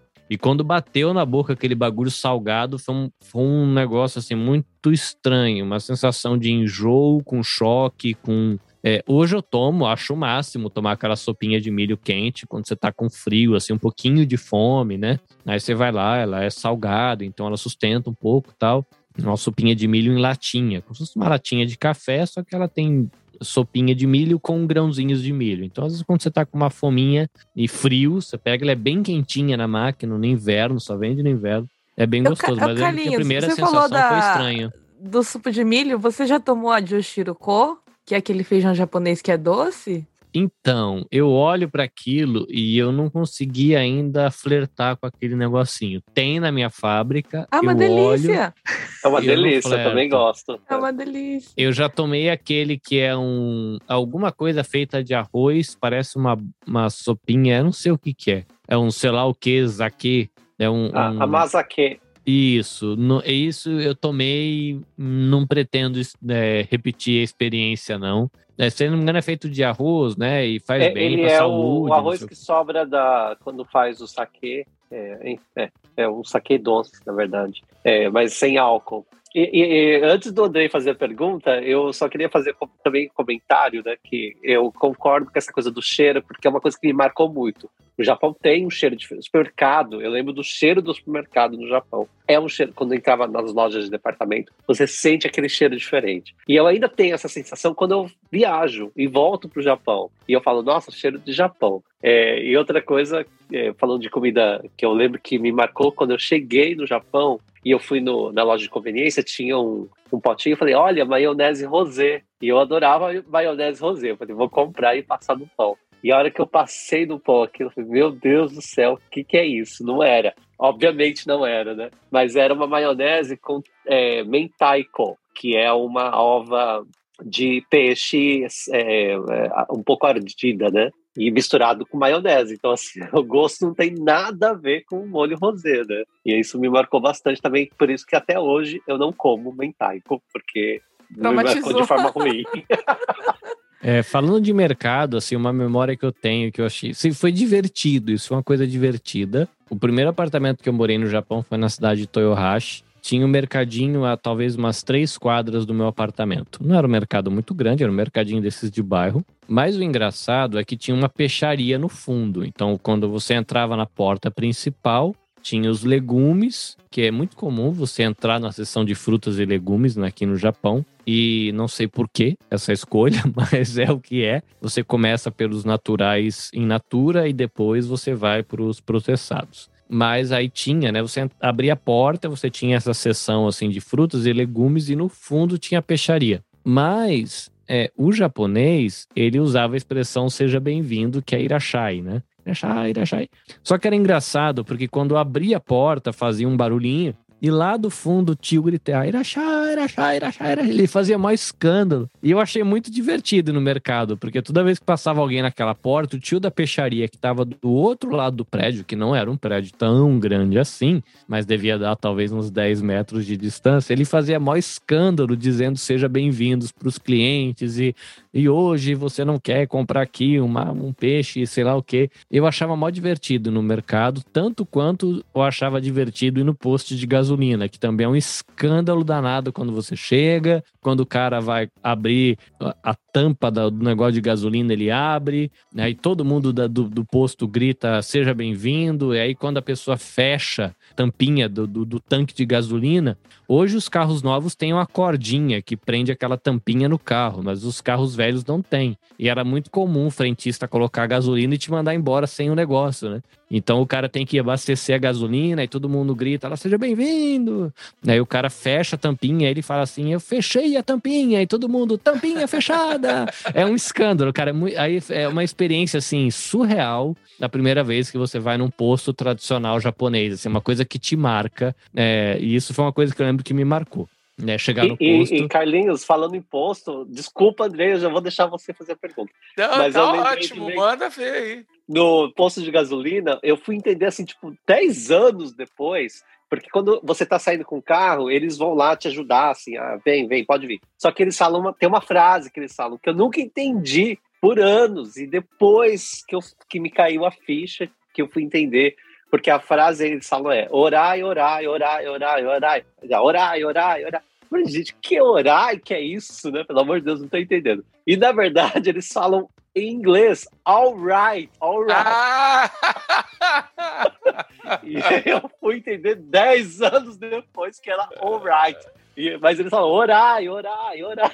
Nossa, inglês japonês. Eu cheguei aqui, a minha mãe falava: Não, você resolve as coisas com inglês. Eu falava japonês um pouco, mas você resolve as coisas com um pouco de inglês que você sabe. Você não resolve, não, gente. Mentira. Mentira. Você- Muito bem, se você descobriu 10 anos depois que o orai é alright, eu acabei de descobrir agora 18 anos depois que eu cheguei no Japão, que eu sempre achei que fosse uma palavra em kanji, e fosse alguma coisa. E a gente, a gente que é crente, né? É, A gente brinca muito que a pessoa fala orai, orai, orai, e a Orai, gente é, completa, vigiar essa e não pequeis, né?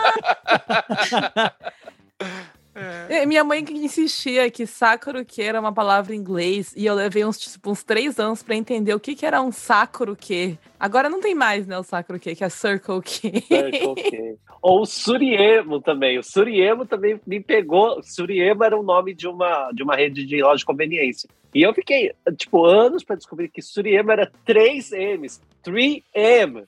Nossa! Eu achava que ele era suriça. Não, é de 3 Suri, M's.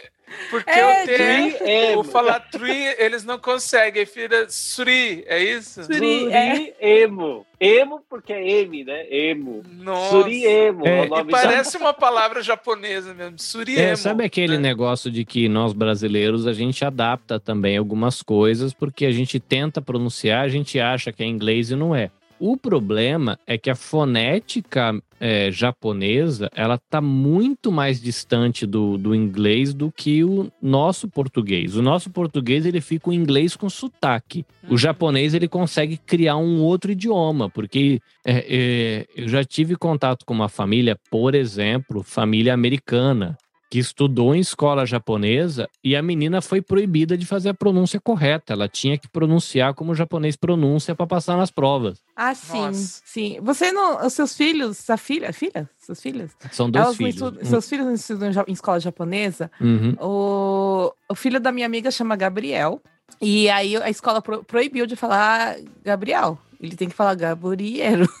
O nome dele tem que ser. É, e a irmã dele chama ele. ele é, é... Ai, caramba, esqueci o nome em português que a gente não usa. Isabelle. Só que ela tem que escrever I, Isabero. É, Isabero, sendo que é com E, né? E aí tem essa, essa briga aqui na escola japonesa que você não pode pronunciar da maneira que é na nossa língua, né? Então, eu acho que acontece bastante isso. Só que o problema, do, como vocês estavam falando do orai, é, os japoneses, eles pegam uma palavra em inglês e usa de acordo com o que eles pensam que dá certo, né? Tipo, não tem nada a ver uma coisa com o significado da palavra. Isso foi um choque cultural. É, eu vi um Eu programa uma vez que é, o programa chamava mais ou menos assim. É tipo inglês que, que os ingleses e os americanos não usam. E tem um monte de palavras que se usam em japonês, como, sei lá, postbox, um monte, tem um monte. Que na verdade, quando você vai para América ou para Inglaterra, ninguém usa a palavra como se usa aqui no Japão. E era um programa inteiro só falando disso. Foi muito curioso. Mas é, você passar no drive-thru, né, que é o Doraibu Suru, né, isso foi quando você entende. É, porque Gente, eles não, escuta não a existe. música do Japanglish, que é muito boa. É, não, É não, boa, é não verdade, essa é muito existe. boa. Não existe como você falar drive. Eles não têm nenhumas dessas sílabas. Então eles têm que doraibu é drive. E true, true, que nem sei se é assim que pronuncia, é tsuru, porque é o, o mais perto que a fonética japonesa permite. Então, assim, é uma aventura, é legal. Depois que você aprende a lógica, aí você consegue fazer uns adaptations e aí você se vira com os japoneses e é bem divertido. É bem Mas legal. você sabe, Você é, estuda inglês e menos- japonês. É, mas é mais ou menos, porque até hoje eu vou no cinema e às vezes eu fico assim, horas pra entender que filme que é que tá passando. Porque eu fico, meu Deus, que filme é esse? Não, mas o problema do filme é que eles mudam o título. Não, é o título ele- é geralmente original, né? Assim, Não, por exemplo, a- o Frozen, que virou a Ana e a Ah, bruxa do, é, do- não, claro. Mas aí tá em japonês, né? Mas eu É. digo, quando tá em katakana, que é a, li- Aí que é a escrita desiste. que, que eles usam pra é, transliterar palavras estrangeiras, aí, é, é, aí complica. Vou, e pro André que tá aqui, que, ou pros ouvintes que, que não sabem o japonês, por exemplo, Zaozasu. Quando eu ouvi esse, esse nome, falei, meu Deus, que filme é Zaozasu? Que é The Other. Ah, The Other! Zaozasu. Falando em nome, deixa eu perguntar uma coisa pro Carlinhos, que eu tô lendo o nome dele. Eu quero saber, já que a gente tá falando de lembrança, qual que foi. é, a- o- você, você ficou horrorizado com como as pessoas não conseguem pronunciar o seu nome? Primeiro que eu não, não sabia que no Japão o sobrenome vem primeiro do nome. Para mim, enquanto brasileiro que sou, eu sou o Carlos. Todo mundo me conhece por Carlinhos. Ninguém me chama de Carlos em lugar nenhum, nem na família, nem no trabalho, em lugar nenhum. Todo mundo me chama de Carlinhos, mas eu sou o Carlos. Então, esse sou eu na minha cabeça e eu pertenço à família Vilaronga. Mas o japonês, ele é um Vilaronga, né, seu, na lógica japonesa, que por acaso chama Carlos. Tipo, o seu nome tanto faz quanto fez, né? O nome da sua família é o que importa. Mas, pô, tem, minha família tem 500 pessoas. Eu não sou um Vilaronga, eu sou o Carlos Vilaronga. Mas se isso não fosse traumático, a minha primeira revolta é que o meu nome é Vilaronga. Então não existe vi em japonês, não existe lá em japonês. Então vira bira. Eu falo, aí a, a, frase que eu usei foi exatamente essa. Gente, eu dei a volta no mundo para virar dono de boteco. Bira. Porque no Brasil, até no, na minha região, tipo, Vilaronga não é um, um nome comum, é um nome meio estranho, assim, são poucos. É, eu ia falar que parece mais um sobrenome do, do Chaves lá, né? Do...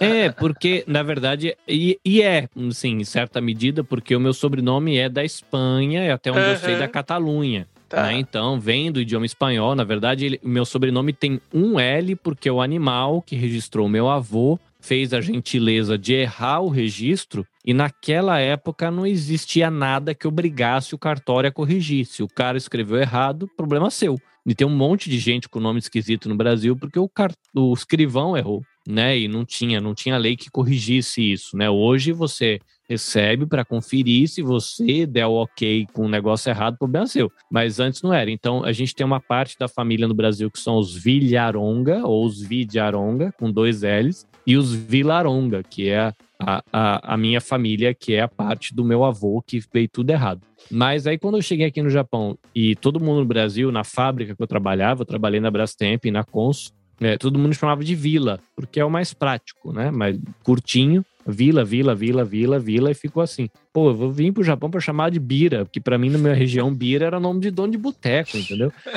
É. E aí, o mais engraçado é porque o meu nome é Carlos, só que em japonês é Karurosu.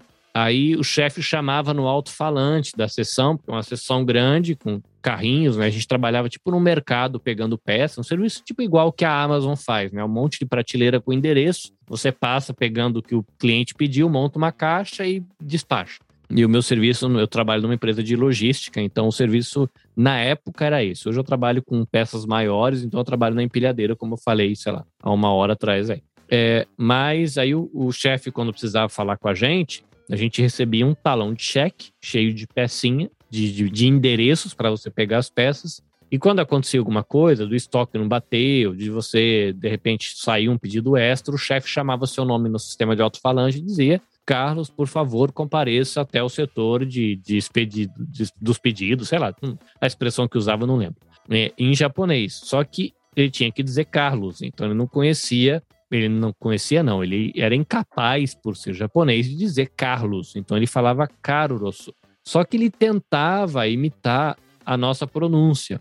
Às vezes os japoneses conseguem treinando, eles falam um L, né? Tem as Isabelle, por exemplo, e os japoneses e as às vezes vão treinando e acabam chamando a pessoa de Isabelle, por exemplo, porque não é tão difícil. Agora, Carlos, que tem um R emendado com L, já é praticamente impossível para o japonês fazer.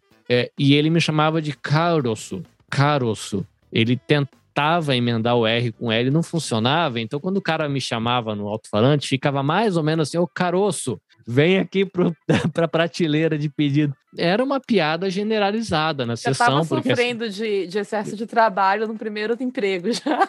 Não, é, o cara me chamava de caroço. Ele virou o Bira Caroço no final. O Bira, Bira Caroço, exatamente. O caroço faz, vou vir aqui pegar o pedido. Eu passava, era a sessão inteira dando risada da minha cara. Vai lá, caroço, vai lá, caroço fazer o quê? São memórias do Japão divertidas, não foi traumático. É engraçado, não, porque no japonês tem o vi, na verdade, né? Você pode pôr o, o, o com tem, tem, é, e aí ele vira um vi, né? Mas foi preguiça então do japonês de falar é, não, vi, e, o meu, e o é meu nome é, é escrito, era, né? Por uma questão de comodidade, porque às vezes você chega em alguns lugares, o sistema não permite colocar U com tentem e o I pequeno, é. que seria o que não é nem vi, né? Na verdade, eles falam bui, né? Um bui. É, eles não conseguem falar o vi, vi, vi mesmo. Mas aí, por uma questão de, de, de, de padronizar, eu fui na prefeitura e registrei o, o, o bi mesmo, né? Que é outra letra o bi. Então agora toda a minha documentação eu tenho aquele nome social registrado aqui no Japão, né? Então no Japão eu sou Biraronga Karuros com o H, né? Como se fosse o H com um acento, né? Que seria o bi aqui no Japão, né? É, por uma questão de facilidade, porque eu cansei de chegar em banco, o cara olhar e falei, cara, mas a gente não tem sistema para colocar U, Tentem e I pequeno aqui. É, eu tive que mudar o meu. O meu era Ever, Everton, né? Então eu usava Everton, mas aí eu mudei recentemente, recentemente assim, alguns anos atrás, para EB, Eberuton, por causa do. Ah, difícil demais. O V era difícil demais. Everton. Como, como os japoneses leem o seu nome que tá com W? Então, é B, é Beruton. Quando eles tentam ler à primeira vista, sabe? Ah, não, não sabe. não existe, não entende. Nem o Tobassi, porque o, o Tobassi no kanji são três kanjis. E, e já é difícil para o japonês quando tem três kanjis. Eu lembro que eu participava de competições de judô e quando começava a engasgar lá, to, Tobá. Aí eu já falava, ah, sou eu. É Tobassi. Entendi. É o... Hoje não é muito comum, né? Sobrenomes com três candis, né? Ou é um, é dois, né? É difícil achar sobrenome com três, né? Inclusive a minha esposa, né? Quando a gente gravou com o Dropzilla, na época que a Lane, né? Ela fazia parte do Dropzilla e, agora ela tá lá com o do Loft, estúdio do Loft, né? Um podcast muito legal, fica a dica. É, para quem gosta de gatinhos, vai se deliciar. O sobrenome dela é Agata, mas o sobrenome da minha esposa é Agata. Só que aí a gente descobriu que não é o mesmo Agata, é outro Agata. E na região que eu moro tem um monge de Agata, que também não é o Agata da minha esposa, é outro. Porque o, o Agata que tem na minha região é o kanji de estado, na verdade província, né? Que é o Shizuoka Ken, ou White Ken. Aí é o Ken, é o Agata da região aqui. E o kanji da minha esposa é o kanji que deu origem ao Agata que tem aqui na região. Então é um Agata antigo que, aliás, é uma desgraça que você não acha o Incan em loja nenhuma, que é o carimbo. Ai de é assinatura. que nem aparece no teclado se você ficar insistindo, né? Tem uns Não, assim não, tem, não tem, não tem, não tem. Você tem que dar é, aquele tem que dar o tab, né, o espaço e você vai abrir uma lista com 35 kanji e o que é você quer tá lá embaixo, porque é o kanji da, tipo aqueles que ninguém usa, isso aqui não serve para nada, mas somos obrigados a ter no software, é justamente aquele que precisa.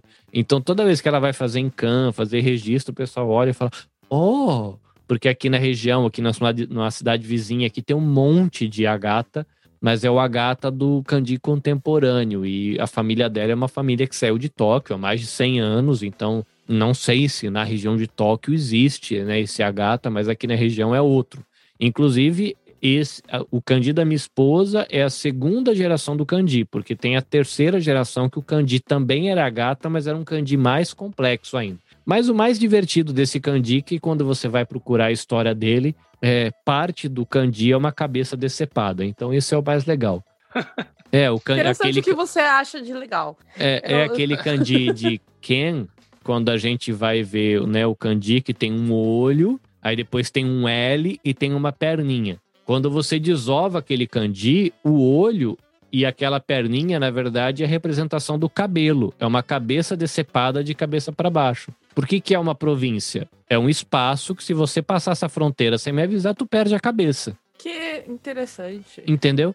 E aí que deu origem do Candi de província, que, tipo assim, é um território e por ser um território, se você passar essa fronteira e você não tiver autorização, você vai perder tua cabeça. Você vai ser morto e decepado. E aí eu acho muito divertido saber de que no Kandi, né, tem essa é um olho e um L, né, esse Lzinho, na verdade, seria a representação da cabeça ao contrário de que foi uma cabeça decepada, dizendo, tipo, é um território que só entra com autorização e você pode perder sua vida se você atravessar a tua fronteirinha. Província, lindo. É, se algum professor de, de japonês ouvir falar assim, você é um idiota, você não deveria ter falado isso, que não tem nada a ver, perdão, mas é que eu, quando eu vi sobre não, o kanji. Tá certo, sim. Tem alguns kanjis, eu não lembro que kanji que era. Uh, eu acho que era de tori, de tirar, as, de tirar, sabe? Kanji de touro. E se eu não me engano, ele é mimi e. Ah, não, kanji de kiru, né? Que era. Tinha algum kanji que significava também tirar a cabeça das pessoas. E a história do kanji é uma coisa muito interessante. Eu. Eu estudava muito quando dava aula, agora não dou mais aula, então eu não lembro mais, mas tem alguns. Lembrei, deixa eu só fazer esse comentário então. É o kanji de caminho, de michi, que é caminho, que é kubi, né? E, o, e a passagem. que é o dois candis juntos, né? O cubi é porque as pessoas colocavam a cabeça dos inimigos no caminho para a cidade deles. Então, o candi que a gente usa para a rua é o candi de cabeças de pessoas no meio do caminho para você saber que ali é o território que mataram as pessoas. Era isso. Desculpa eu com as curiosidades mórbidas também.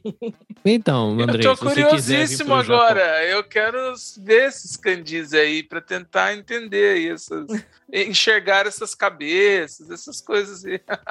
é, é, tem, tem uns candis divertidos, assim, por exemplo, né? Tem é, é, até inclusive quem é de tradição cristã, seja católica, seja ortodoxo, seja protestante, ou seja qualquer coisa, se diverte um pouco com candis, porque, por exemplo, quando você pega o candi, se eu não me engano, de Funé, tem o candi de pessoa, de boca e de oito, né? Assim, é o número oito, boca, e acho que tem pessoa no meio. E aí, quando você vai buscar, buscar, buscar, buscar, buscar, lá atrás, o candi tem a ver com oito bocas em uma embarcação. E aí, quando você vai no registro antigo hebraico, que é a Bíblia, a parte velha da Bíblia dos crentes, né? É, tem lá a Arca de Noé, que tinha oito familiares dentro de um barco. Então, são curiosidades, né, de que de alguma maneira essa cultura hebraica antiga teve contato com o chinês que teve e acabou chegando aqui. É, é uma, uma muito maluco, é muito doido. Mas o Andrei, que aí não teve oportunidade de pergunta nenhuma, aí tá desfrutando, tentando. O, não, o Andrei, ele tá, aqui. ele tá desfrutando do Candi que o Everton escreveu no, no chat é, tô, privado tô aqui. olhando aqui, tentando entender o que, que, que, qual é desses que vocês estão falando. O obviamente, tá em cima é o Obviamente pescoço. que eu não consegui entender nada, aqui, assim, me deu na mesma. E o que tá com um negocinho tipo uma minhoca, esse é o caminho. Lembrei que Tori era tirar a orelha também. E o candido de tirar era porque você cortava a orelha dos seus inimigos quando eles perdiam. Só é tem história tu... bonita. Para você ver que assim, que às vezes o, o, o, povo japonês, né, o povo aqui da Ásia, apesar de ser considerado hoje por causa da cultura zen tão popular no Brasil, né, o budismo, o zen budismo, todo mundo acha que aqui que o povo era da paz, é nada, rapaz. O Japão ele tem treta com a Ásia toda aqui, não é à toa, né? O povo oriental também tem um, tem um momento sangue no zóio na história aí, que é uma coisa maluca. Mas, Andrei, diz aí a sua Todos pergunta. Têm. Olha. Que você tem direitos. É, enquanto, enquanto você estava contando aí, eu acho que foi aparecendo também, mas eu fiquei um pouco, para não ser repetitivo e talvez trazer outras lembranças suas aí nesses 18 anos, queria que você falasse de algum perrengue aí na, ou de lugares. Um pouco baseado no nosso episódio de viagens, assim, né? Lugares que você gostou, não gostou, ou dificuldades que você teve aí para se locomover, ou talvez é, foi para um lugar e depois não se perdeu. E é um outro mundo, né? Para quem não conhece, como alguns brasileiros que já têm familiaridade com a, a, língua, com a cultura, pode ser assim, mas pelo que você contou, não era o seu caso, né? Então, sei lá, a primeira vez que você teve que pegar um trem ir para um outro lugar, conta alguma coisa nessa linha aí. Ah, vou, eu vou fazer uma memória rápida, assim, a primeira vez que eu tive que pegar um trem, é, eu lembro que eu fiquei muito tenso e eu ficava, é, porque aqui o trem para, aí no trem tem uma placa com todas as estações e conforme ele vai andando nas estações, vai acendendo as luzinhas no mapa uhum. para você saber onde você tá. Então, toda vez que o trem parava, eu olhava as minhas anotações, eu olhava a placa interna do trem e olhava lá fora. Tenso, suando frio, assim, morrendo de medo de errar, porque se eu passasse daquele ponto, o que, que ia acontecer com a minha vida? Uma curiosidade, eu tive uma pessoa que trabalhou na minha fábrica, que ela foi encontrada numa esquina, sentada chorando, assim, aos prantos, desesperada. Ela estava a duas quadras da casa dela, ela não conseguia reconhecer a rua onde ela morava. Nossa. Que ela tinha acabado. Era muito comum, né? Na época que eu cheguei aqui no Japão, 18 anos atrás, chegava brasileiro de ônibus, assim, era um monte, né? Entrava de monte, chegava um monte. Então a pessoa entrou, ela morava perto, assim, era perto. Ela, sei lá, você ia andar três quadras em linha reta e um quilômetro à esquerda e depois ia, você ia virar à direita 200 metros e chegava na fábrica. Agora imagina você chegar à noite, entrar no seu apartamento, que na, assim, a partir daquele momento é o seu apartamento. Você não teve oportunidade de andar, aí a pessoa responsável diz: na manhã seguinte você vai com a pessoa do apartamento B2. A pessoa segue o caminho até o apartamento. Na ida, aí a pessoa fala para você assim: tranquilo, né? Então, quando acabar a sua hora extra, você volta para casa. Aí ela foi voltar para casa à noite, porque escureceu, porque ela fez hora extra. Então, ela tinha acabado de chegar no apartamento num dia, foi pela manhã pela primeira vez para o trabalho e ela teria que voltar sozinha. Ela foi, ela voltou, ela não conseguia lembrar em que rua, depois que ela subisse um quilômetro, qual das ruas ela tinha que virar à direita e andar 300 metros para chegar no apartamento onde ela tinha acabado de se mudar. Ela foi, voltou, foi, voltou 10 minutos, 20 minutos, 30 minutos. Ela sentou na rua e começou a chorar, desesperada. Aí parou uma japonesa, ela não sabia falar nada de japonês. E a menina chorando, assim, desesperada. Assim, ela tava se acabando. Falei, pronto, cara, não tenho telefone ainda, porque eu acabei de mudar aqui. A mesma documentação, ainda não tenho o meu endereço. Não sei falar japonês, eu não tenho o telefone do responsável da fábrica, eu não consigo voltar na fábrica eu tô perdida, eu sei que eu tô perto da minha casa, eu não consigo chegar na minha casa, o que, que eu faço da minha vida? Porque eu, assim, não sabe se comunicar, não sabe explicar. Aí a japonesa chegou, a menina chorando, começou a falar em português com a japonesa desesperada. A japonesa entendeu a situação. Falei, meu, essa menina deve estar tá com um problema sério. Ela catou essa menina e levou e bateu no apartamento, num prédio, falou assim: gente, eu sei que aqui mora gente que fala o idioma dessa menina. Poderia alguém, por favor, ajudar ela? Era Caramba, o prédio que ela morava. Nossa! Porque era muito perto. Ela, tipo, ela tava sentada, ela tava chorando a duas quadras. É, bateu o desespero, dela. né? É, mas assim, esse eu não lembro, assim, de nada que eu tenha me perdido. Assim, gafe tem um monte, de você conversar e errar e tal. Mas um que eu lembro, assim, que foi marcante foi quando eu cheguei no Japão a gente vai para um apartamento chamado apartamento de trânsito. O que, que é o apartamento de trânsito? Você ainda não tem emprego, mas você acabou de chegar, então você vai lá para dormir um dia, dois dias, uma semana, até que a agência te apresente para vários empregadores e você escolha teu emprego. Esse emprego vai te oferecer um apartamento ou vai te, vai te levar para uma imobiliária, enfim. E a gente ficou num apartamento de trânsito que era relativamente espaçoso, dois, três quartos, não sei o quê. Quando eu cheguei no meu apartamento depois de um dia de trabalho, porque foi assim, a gente foi pego, eu comecei a trabalhar primeiro, então me pegaram no apartamento de trânsito. Durante o dia fizeram a mudança do meu filho, que tinha um aninho com a minha esposa. Na volta, me entregaram num prédio. Falou: agora você mora aqui, procure o apartamento, sei lá o quê. A gente não tinha telefone, não falava japonês, eu fui achar. Quando eu abri o apartamento, minha esposa estava em prantos. Falei: o que está acontecendo? Porque na verdade era um Everton, como é que chama um apartamento que não é um apartamento, que é um, um Kinder Ovo? Uma kitnet? Obrigado. Era, era assim, você entrava, tinha um corredorzinho, você abria a porta, aí do lado direito tinha uma pia, um fogão de duas bocas, uma geladeira de que cabia dois hash e um ovo cozido. aí você abriu uma porta, era o quarto. Você dava três passos, você abria a porta, você estava na varanda. Acabou o apartamento. E a gente tinha um filho de um ano e tinha acabado de chegar no país, saindo de um apartamento pequeno, mas era um apartamento que tinha dois quartos, lavanderia, banheiro, sala, corredor, cozinha, área de serviço. A minha esposa falou: cadê o resto, né? Foi meio assim, foi um marcou muito assim de maneira traumática. E experiências com creche, né? O Everton deve ter ouvido muitas histórias, né, de 20 anos atrás. A gente não tem inclusive nesse período assim, né, que é final de ano, além da deprê de estar longe da família, né, longe de tios, de primos, de mãe, de pai, né, que nós somos aqui meio que isolados, né, a, tem, a minha esposa tem um irmão que está aqui no Japão, inclusive ele vai vir para cá passar o dia com a gente, para a gente fazer uma ceia de Natal no dia 25, a gente está gravando isso aqui no dia 24, daqui um minuto vai ser dia 25, olha que maravilha. Vocês vão fazer parte da minha história, viu, gente? Porque Está sendo muito especial comemorar esses 18 anos de chegada no Japão e poder dividir esse momento com vocês. Mas eu lembro que foi bem difícil, né? Essa, esse primeiro momento assim de, de choque cultural, com sensação de desamparo, você saber que está devendo passagem, um apartamento pequenininho. Esse foi o perrengue, assim, eu acho que o primeiro. E foi nessa época que eu comi o camarão que passou mal e o, o ovo cozido com, com mostarda de mentira lá que. Ah! Guerreiro, Carlinhos, porque você ficou aí, porque eu conheço muita gente que foi embora com isso. A gente teve muita gente que veio trabalhar na nossa empresa. Na primeira semana passou bastante perrengue desse jeito. Foi embora, teve dívida no Brasil e falou que ia pagar lá. Desistiu mesmo.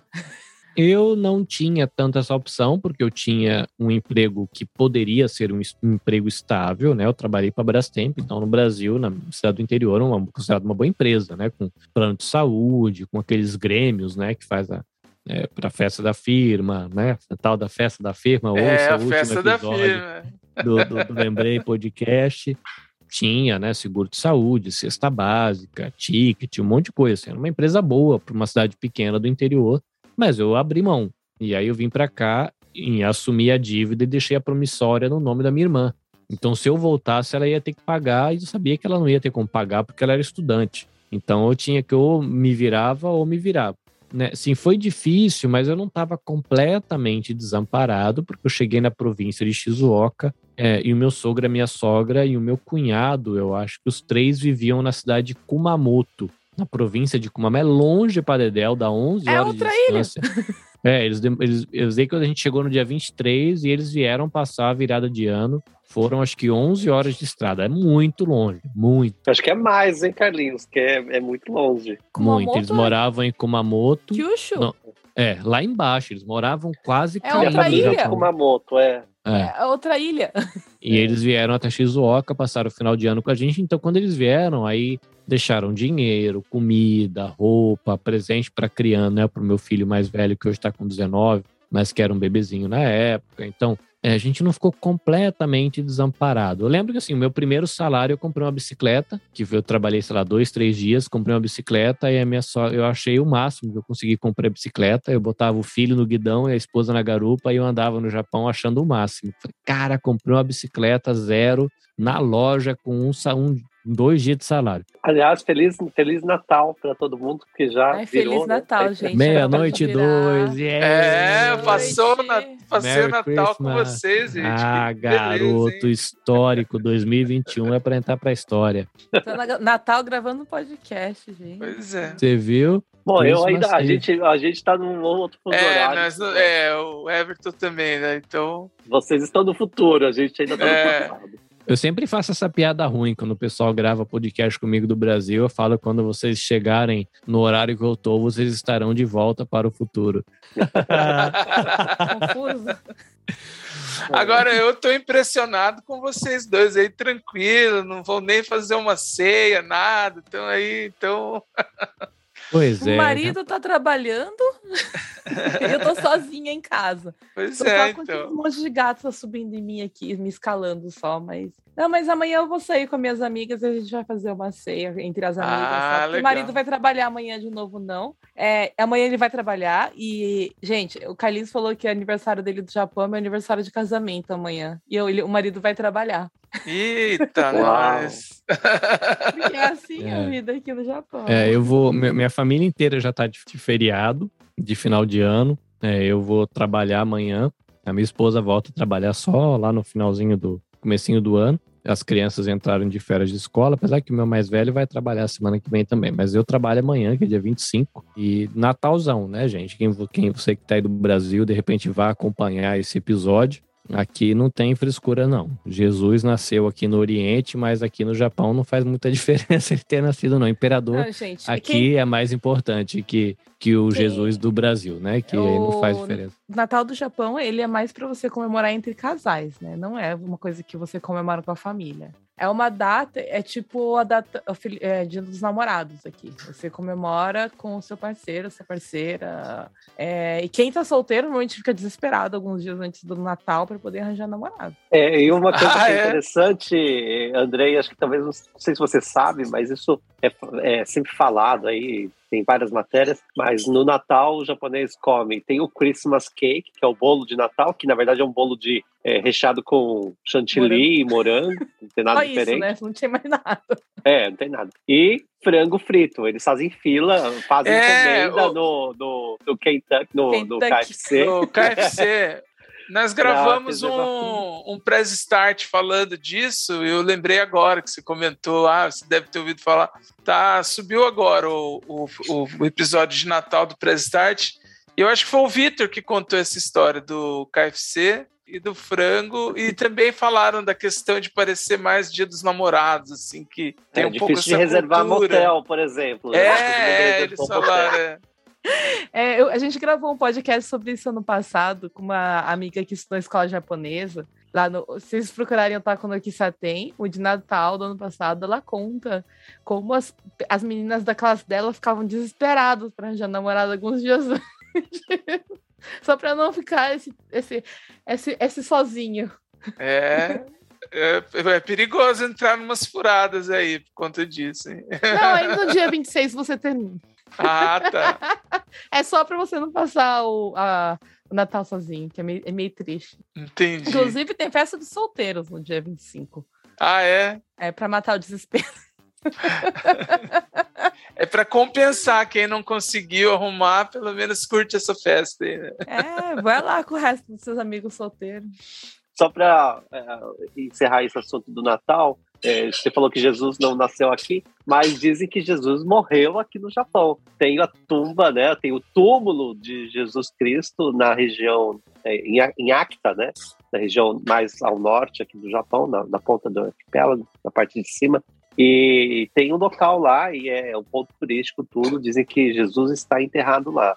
É, depois que é, depois que Jesus saiu tem um período da história na Bíblia que não se sabe o que, que Jesus andou fazendo. Ele viajou aí por aí e dizem que ele veio ao Japão. E aí ele tinha um irmão gêmeo e diz a história aqui que esse irmão que voltou lá para Jerusalém e esse irmão que teria sido morto. E aí Jesus teve, é, casou, teve filhos aqui e foi enterrado aqui no Japão. Então dizem que o Jesus está enterrado aqui. aqui. Eu não estou no Japão, mas é enfim, lá no Japão. Eles são descendentes de Jesus, então? Poxa. Não, é, eu não sei. Pode não, ter, né? Se ele, ter, ele casou e teve filhos aí, velho. Poxa é. vida, essa é uma descoberta, fiquei curioso. É, depois Cura, chama Curisto no, é, no Hakai, eu acho. É, fica em Acta, é um ponto turístico. Aliás, naquela região que tem. Uh, isso é engraçado, isso é muito interessante. O, é, o Japão tem muito mais beatos e santos do que o Brasil. O Brasil é um país católico, o Japão não é mas o Japão tem muito mais é, reconhecidos pelo Vaticano. E uh, no caso do é, na, de Acta tem também ali tem umas dizem que tem, teve uma aparição de Nossa Senhora para uma uma freira, uma monja católica. É, e lá tem uma santa, se vocês procurarem na internet, vocês vão ver tem essas imagens que era uma santa que chorava sangue, uma Virgem Maria que chorava sangue. Foram investigar é, e aí tem esse milagre que a Nossa Senhora apareceu ali e ela revelou alguns segredos para essa, essa freira japonesa. E Acta tem esse, essa, essa coisa mística da, da, dos católicos, né? Acta e Nagasaki. Nagasaki é onde tem mais igrejas, concentra maior número de igrejas católicas no Japão. São mais de 300 igrejas. São as pessoas que não foram expulsos daqui quando teve aquela Aquele é isso antes, durante esse período, na verdade, né? ah. né? Não, isso, essa história da, da monja é recente, agora nos anos ah. 70, 80. É, depois que o pessoal foi expulso, né, quando você vai fazer uma pesquisa, olha, a gente foi longe com esse episódio, a gente já viajou muito.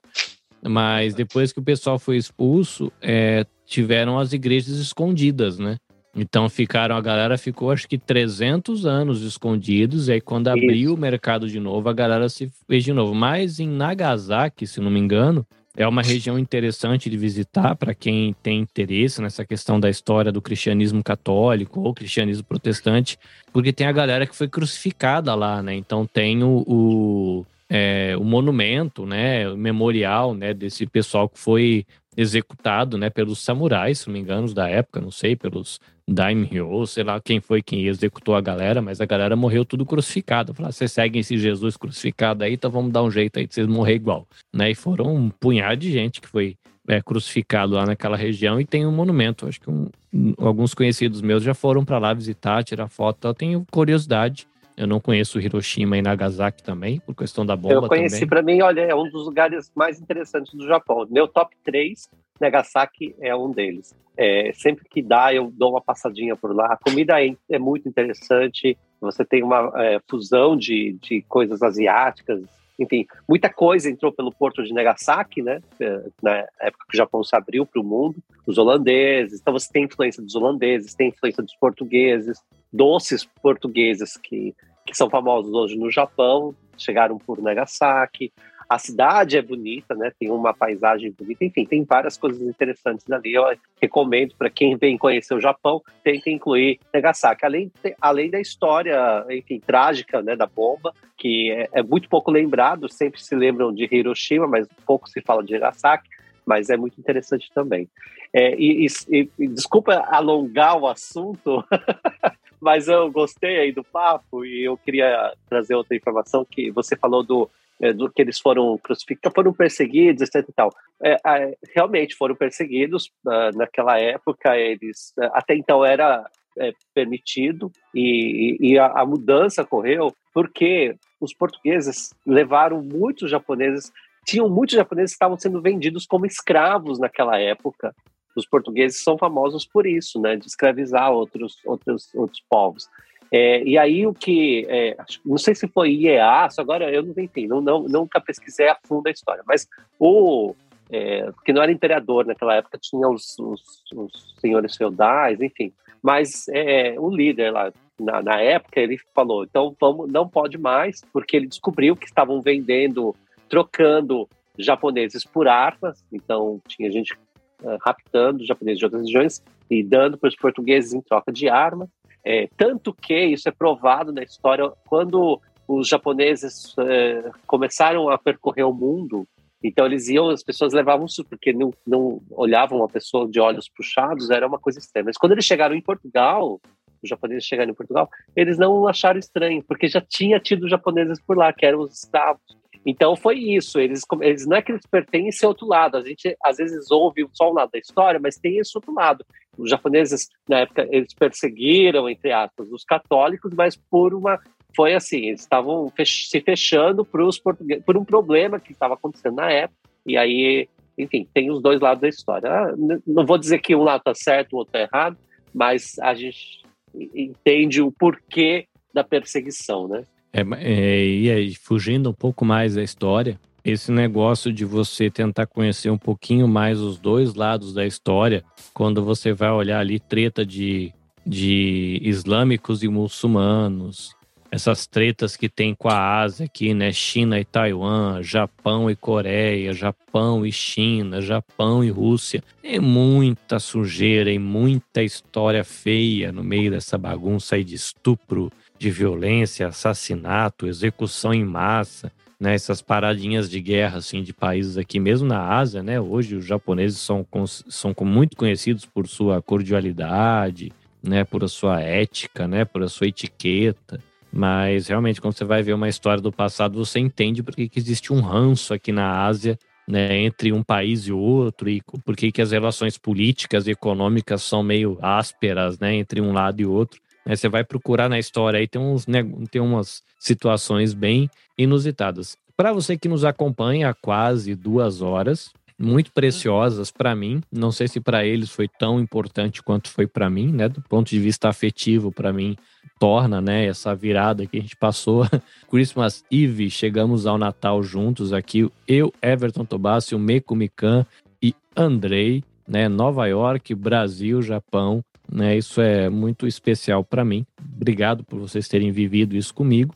Quero agradecer também a você, ouvinte, né, que me aguentou no EBVNcast, me aguentou aí com, no, nas lives do Motiori, você que me aguenta aqui no Você Também Podcast. Obrigado a todos os voluntários do EBVNcast que deixam lá suas colunas, participações, é, compartilham conhecimento conosco. Vivi muita coisa legal em 2021, foi muito bom e uma das coisas muito legais que aconteceu em 2021 foi a gente ter aí, não sei como é que a gente pode dizer, fundado o coletivo Podosfera Nipo Brasileira, que o Andrei aí é um anexo né, do, do Podosfera Nipo Brasileira.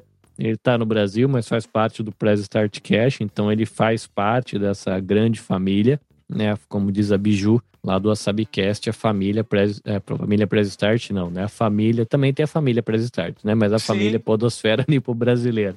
Muito bem. Se você quiser saber um pouquinho mais do Otaku no Kisaten, e aí a gente fica aqui para a nossa amiguinha, o Mikan, diz aí como o povo acha vocês, faz o jabazinho do Otaku no Kisaten otakus que estão escutando esse podcast, se vocês quiserem um ponto de vista nosso, de otakus do Japão, otakus brasileiros do Japão, acessem Twitter, Twitch, Facebook, Instagram, arroba Otaku no. Eu sou a Almeida Underline Mikan e eu tô nos mesmos redes sociais. Muito obrigada, gente. Foi muito legal. É, foi uma honra ter conversado aqui. Foi muito profunda a conversa. eu tô muito feliz que eu ia passar o Natal sozinha. Então, eu estou agradecendo ter ficado aqui com vocês. E eu, eu humildona aqui, né? No meio dessa galera super importante, super cabeça. E tô adorando, adorei mesmo. Muito obrigada pelo convite, Carlinhos. Gente, muito arigato. Muito bem, nosso beijo aqui, muito carinhoso para a Anriu, que agora deve estar trabalhando todo suado, fedido, mas aí fica o nosso Feliz Natal para o maridão, né? E curioso, né? Nós somos amigos, nós já trabalhamos na mesma fábrica, ele era tantocha de um, de um pessoal de, um, de uma outra empresa que trabalhava na mesma fábrica, a gente ficou amigo e curiosamente a gente se, de, se descobriu enquanto podcaster, e aí de repente ele perguntou para mim: Você sabe que você já trabalhou comigo, né? Aí eu falei, ué, quem é você? e a gente era amigo e não sabia. O Juca também ficou muito feliz de ter encontrado, né? O pessoal do Otaku no Kisaten, porque o Anryu é amigo dele há muito tempo e eles acho que não tinham contato e se descobriram por causa do podcast. São coisas que o, o podcast nos permite e isso é muito bom. Nosso amigo na, nova-iorquino, que eu não sei se está comendo o famoso New York Cheesecake com um bom café, mas, Everton, como o povo lhe encontra, encontra seu mundo peculiar? É, não, eu tô comendo panetone, olha só. panetone com café. É, procurem nas redes sociais o E Tobassi ou Everton Tobassi e lá vocês vão encontrar. Ah, não, me, olha, apaga tudo. Procura meu site www.evertontobassi e com W E W E R T H O N T-O-B-A-C, tudo junto.com. E lá você tem acesso a todas as minhas redes sociais, ao meu podcast. Fica mais fácil. Eu tenho postado algumas coisas lá, alguns escritos, algumas coisas que eu tenho escrito ultimamente. E, e você tem um pouco de tudo lá, de jornalismo, da minha vivência, das minhas viagens. Eu quero postar mais sobre viagens, dicas, enfim. Mas estou um pouco sem tempo, faço muita coisa. Mas, Carlinhos, obrigado. Esse papo foi muito bacana. É, adorei, Andrei. Você sabe que eu sou seu fã aí do Lembrei, né? Você não deixou participar mais vezes, mas eu sempre tenho história para contar. não, nós vamos, nós vamos fazer outras participações aí nessa segunda temporada, com certeza. Eu conto sempre com você, imagina. Legal, conte comigo. E Mika, me convide aí. Eu não sou muito otaku, mas eu tenho algumas coisas aí do mundo otaku. Eu tenho uma prima que ela é cosplayer é, enfim, lá no Brasil, e a gente sempre. Faz, faz tempo que eu não falo com ela, mas, enfim. E eu a gente fala de outras coisas tempo. também, que eu chamo você, né? Me chama, olha, eu cobri muito tempo é, o Tokyo Game Show, então eu fazia muita eu fazia muito review de games antes. Então eu, eu recebia as fitas antecipadamente. Então eu joguei muito game antes, agora eu não jogo mais. Entrevistei muito cosplayer, enfim, tenho aí um, tenho um pequeno conhecimento do assunto me chamem aí para gravar um episódio que eu vou gostar muito. Obrigado, gente. Feliz Natal para todo mundo. Andrei, o homem do podcast Lembrei, que sempre esquece de falar do seu próprio podcast no Prestartcast. A marca registrada o, é o host do Lembrei esquecer do próprio podcast. Mas diz aí, onde o povo lhe acha? Bom, primeiro eu queria agradecer aí o convite também, falar que foi um prazer, é, foi muito legal e, e, me sinto honrado de ter passado o Natal aí, a virada, né, com vocês. Agora eu tenho duas perguntas antes de falar do podcast. O, o panetone aí do, dos Estados Unidos é bom ou, ou Everton? Eu comprei Balduco. Ah, entendi. e eu já entendi. te falo porque eu, a minha maior decepção, uma das maiores decepções gastronômicas foi quando eu fui para Itália e eu comprei aquele panetone maravilhoso, caríssimo. Escolhi o lugar mais caro uhum. lá, comprei. E nossa, é muito ruim o panetone italiano, gente. Não já ouvi compre. falar, já ouvi falar sobre A pizza isso. da Itália também é ruim? Não, a pizza é maravilhosa. A pizza de Nápoles, eu comi na, onde surgiu a pizza, é maravilhosa. Mas isso é um assunto para outro podcast. É, olha, pois a, é. Pois o panetone da Itália não é, é seco, é um, é um pedaço de, de madeira aquilo lá. Agora, outra pergunta que eu acho que talvez pegue um pouco mal para mim, uma ignorância. O, o otaku seria o que? Esse mundo otaku? Como vocês falaram aí, me explique um pouco, só para eu não ficar boiando tanto aqui. Otaku, para você levar a palavra ao pé da letra, é viciado em alguma coisa, super fã ah, de alguma coisa, né? Então seria man maníaco, né? Tipo, maníaco certo. de anime. No caso, é, fora do Japão, os otakus são conhecidos pelos viciados em anime e mangá. Aí o, no, o nome, nosso nome vem daí, que Saten é a cafeteria tradicional japonesa, e Otaku, porque nós todos gostamos de anime, os três, os três do podcast gostamos de anime e mangá. Vamos, levamos pro sentido mais assim, de fora do Japão, né? Otaku pode Entendi. ser qualquer coisa no Japão. Você traduzindo otaku no Kisaten poderia colocar em português o que não seria em português, mas todo mundo vai entender como cafeteria nerd. Ok. sim, é então, só que nerd definição. de mangá, nerd de game, nerd de anime. É, o nerd é esse otaku, né? Ele é alguém que gosta de algo e vai fundo, né? Isso, é isso, isso né? mesmo, nerd de trem, nerd uhum. de. Inclusive, eu conheço nerds de trens. Sim, tem, tem sim. É, seria mais isso. E o nosso grupo é esse, essa cafeteria, porque nós temos o nosso podcast, a gente tem conversa assim, tipo essa que a gente teve hoje, que é uma, um negócio mais assim, que você conversa tomando café, um negócio mais uhum. relaxado. Certo. Bom, e aí para falar do meu, do meu, dos meus podcasts, que eu também não posso deixar, se hoje eu estou aqui conversando com vocês, é por causa do Press Startcast, então um abraço para o Will e para o Reni, meus amigos que estão aí no Japão, vocês conhecem bem. E tem, procurem lá para o Press Startcast nas plataformas, nas redes sociais. E também o podcast Lembrei, que é um projeto aqui meu do Brasil, com o meu amigo D'Angelo Lopes, podcast para falar sobre memórias afetivas. Eu coloco tudo no site também. O site é www.podcastlembrei.com.br e lá tem as redes sociais, os nossos contatos. Claro, em breve conto aí com a participação do Carlinhos, do Almeco, essa turma do da podosfera e sempre agrega e sempre me socorre, né? Essa história agora do episódio de festa na firma, eu trabalhei muito tempo em uma empresa e saí pedindo. Falei, ah, vai ser fácil, a turma vai querer contar as histórias e tal. E aí todo mundo arregou, porque diz que as histórias sempre terminam mal, com bebedeira, lugares proibidos, essa coisa toda, pedi ajuda para o Juca justamente nessa história de me conta como são as festas de firma aí do Japão. E ele mandou um áudio bacanésimo, assim, contando, e que acabou, assim, agregando, porque, de certa forma, é meio que acontece também aqui. Mas aí ele conseguiu colocar a partir da cultura aí do Japão, contou de um jeito muito legal, então convido aos ouvintes aí é, olharem lá os nossos últimos episódios entre eles o Festa da Firma, que é algo que acontece aqui no fim do ano, e a gente buscou aí participantes e das nossas memórias afetivas também. Obrigado, Feliz Natal para todo mundo. Aqui vai rolar ainda, né? Então, vocês estão aí no futuro. e, que todo mundo tenha um 2022 excelente aí, tá bom? Abraço para todos. É isso, gente. Desejamos para você aí um feliz ano novo. Quando você ouvir esse episódio, o Natal já passou né? Mas o ano novo está por chegar e a gente espera encontrar você no ano que vem, seja lá no Lembrei, seja no Mundo Peculiar, seja no Otaku no Kisaten, no EBVNcast, aqui no Você Também Podcast, enfim, esperamos encontrar você. Obrigado para todo mundo que nos ouve, obrigado a todo mundo que nos apoia, amigos, familiares, a minha esposa aqui, que está dormindo aqui do meu lado, com meu filhote, enquanto eu estou aqui fazendo barulho e gravando episódio. Né? Se não fosse minha família me apoiando, nada disso seria possível. Tenho um grupo de amigos muito ponta firme também, né? que me ajuda, me incentiva, me apoia, me dá um ânimo, que todo mundo sabe, faz podcast, sabe que de vez em quando bate uma vontade de jogar tudo no lixo e continuar a sua vida, porque dá trabalho.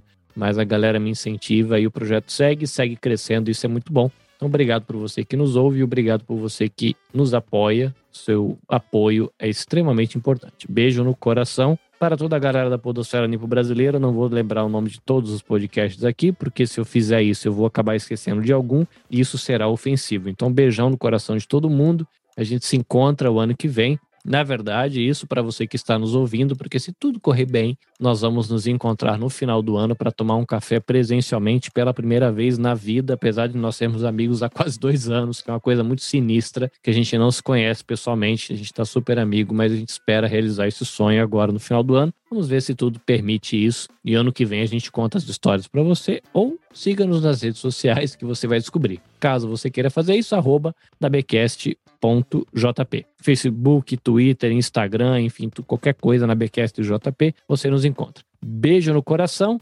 Todo mundo pode deixar o seu tchauzinho, que a gente está ficando por aqui. Tchau. Tchau, tchau. Você também podcast. Dicas e informações para quem quer começar e aprimorar a produção do seu podcast. Esperamos você no próximo episódio.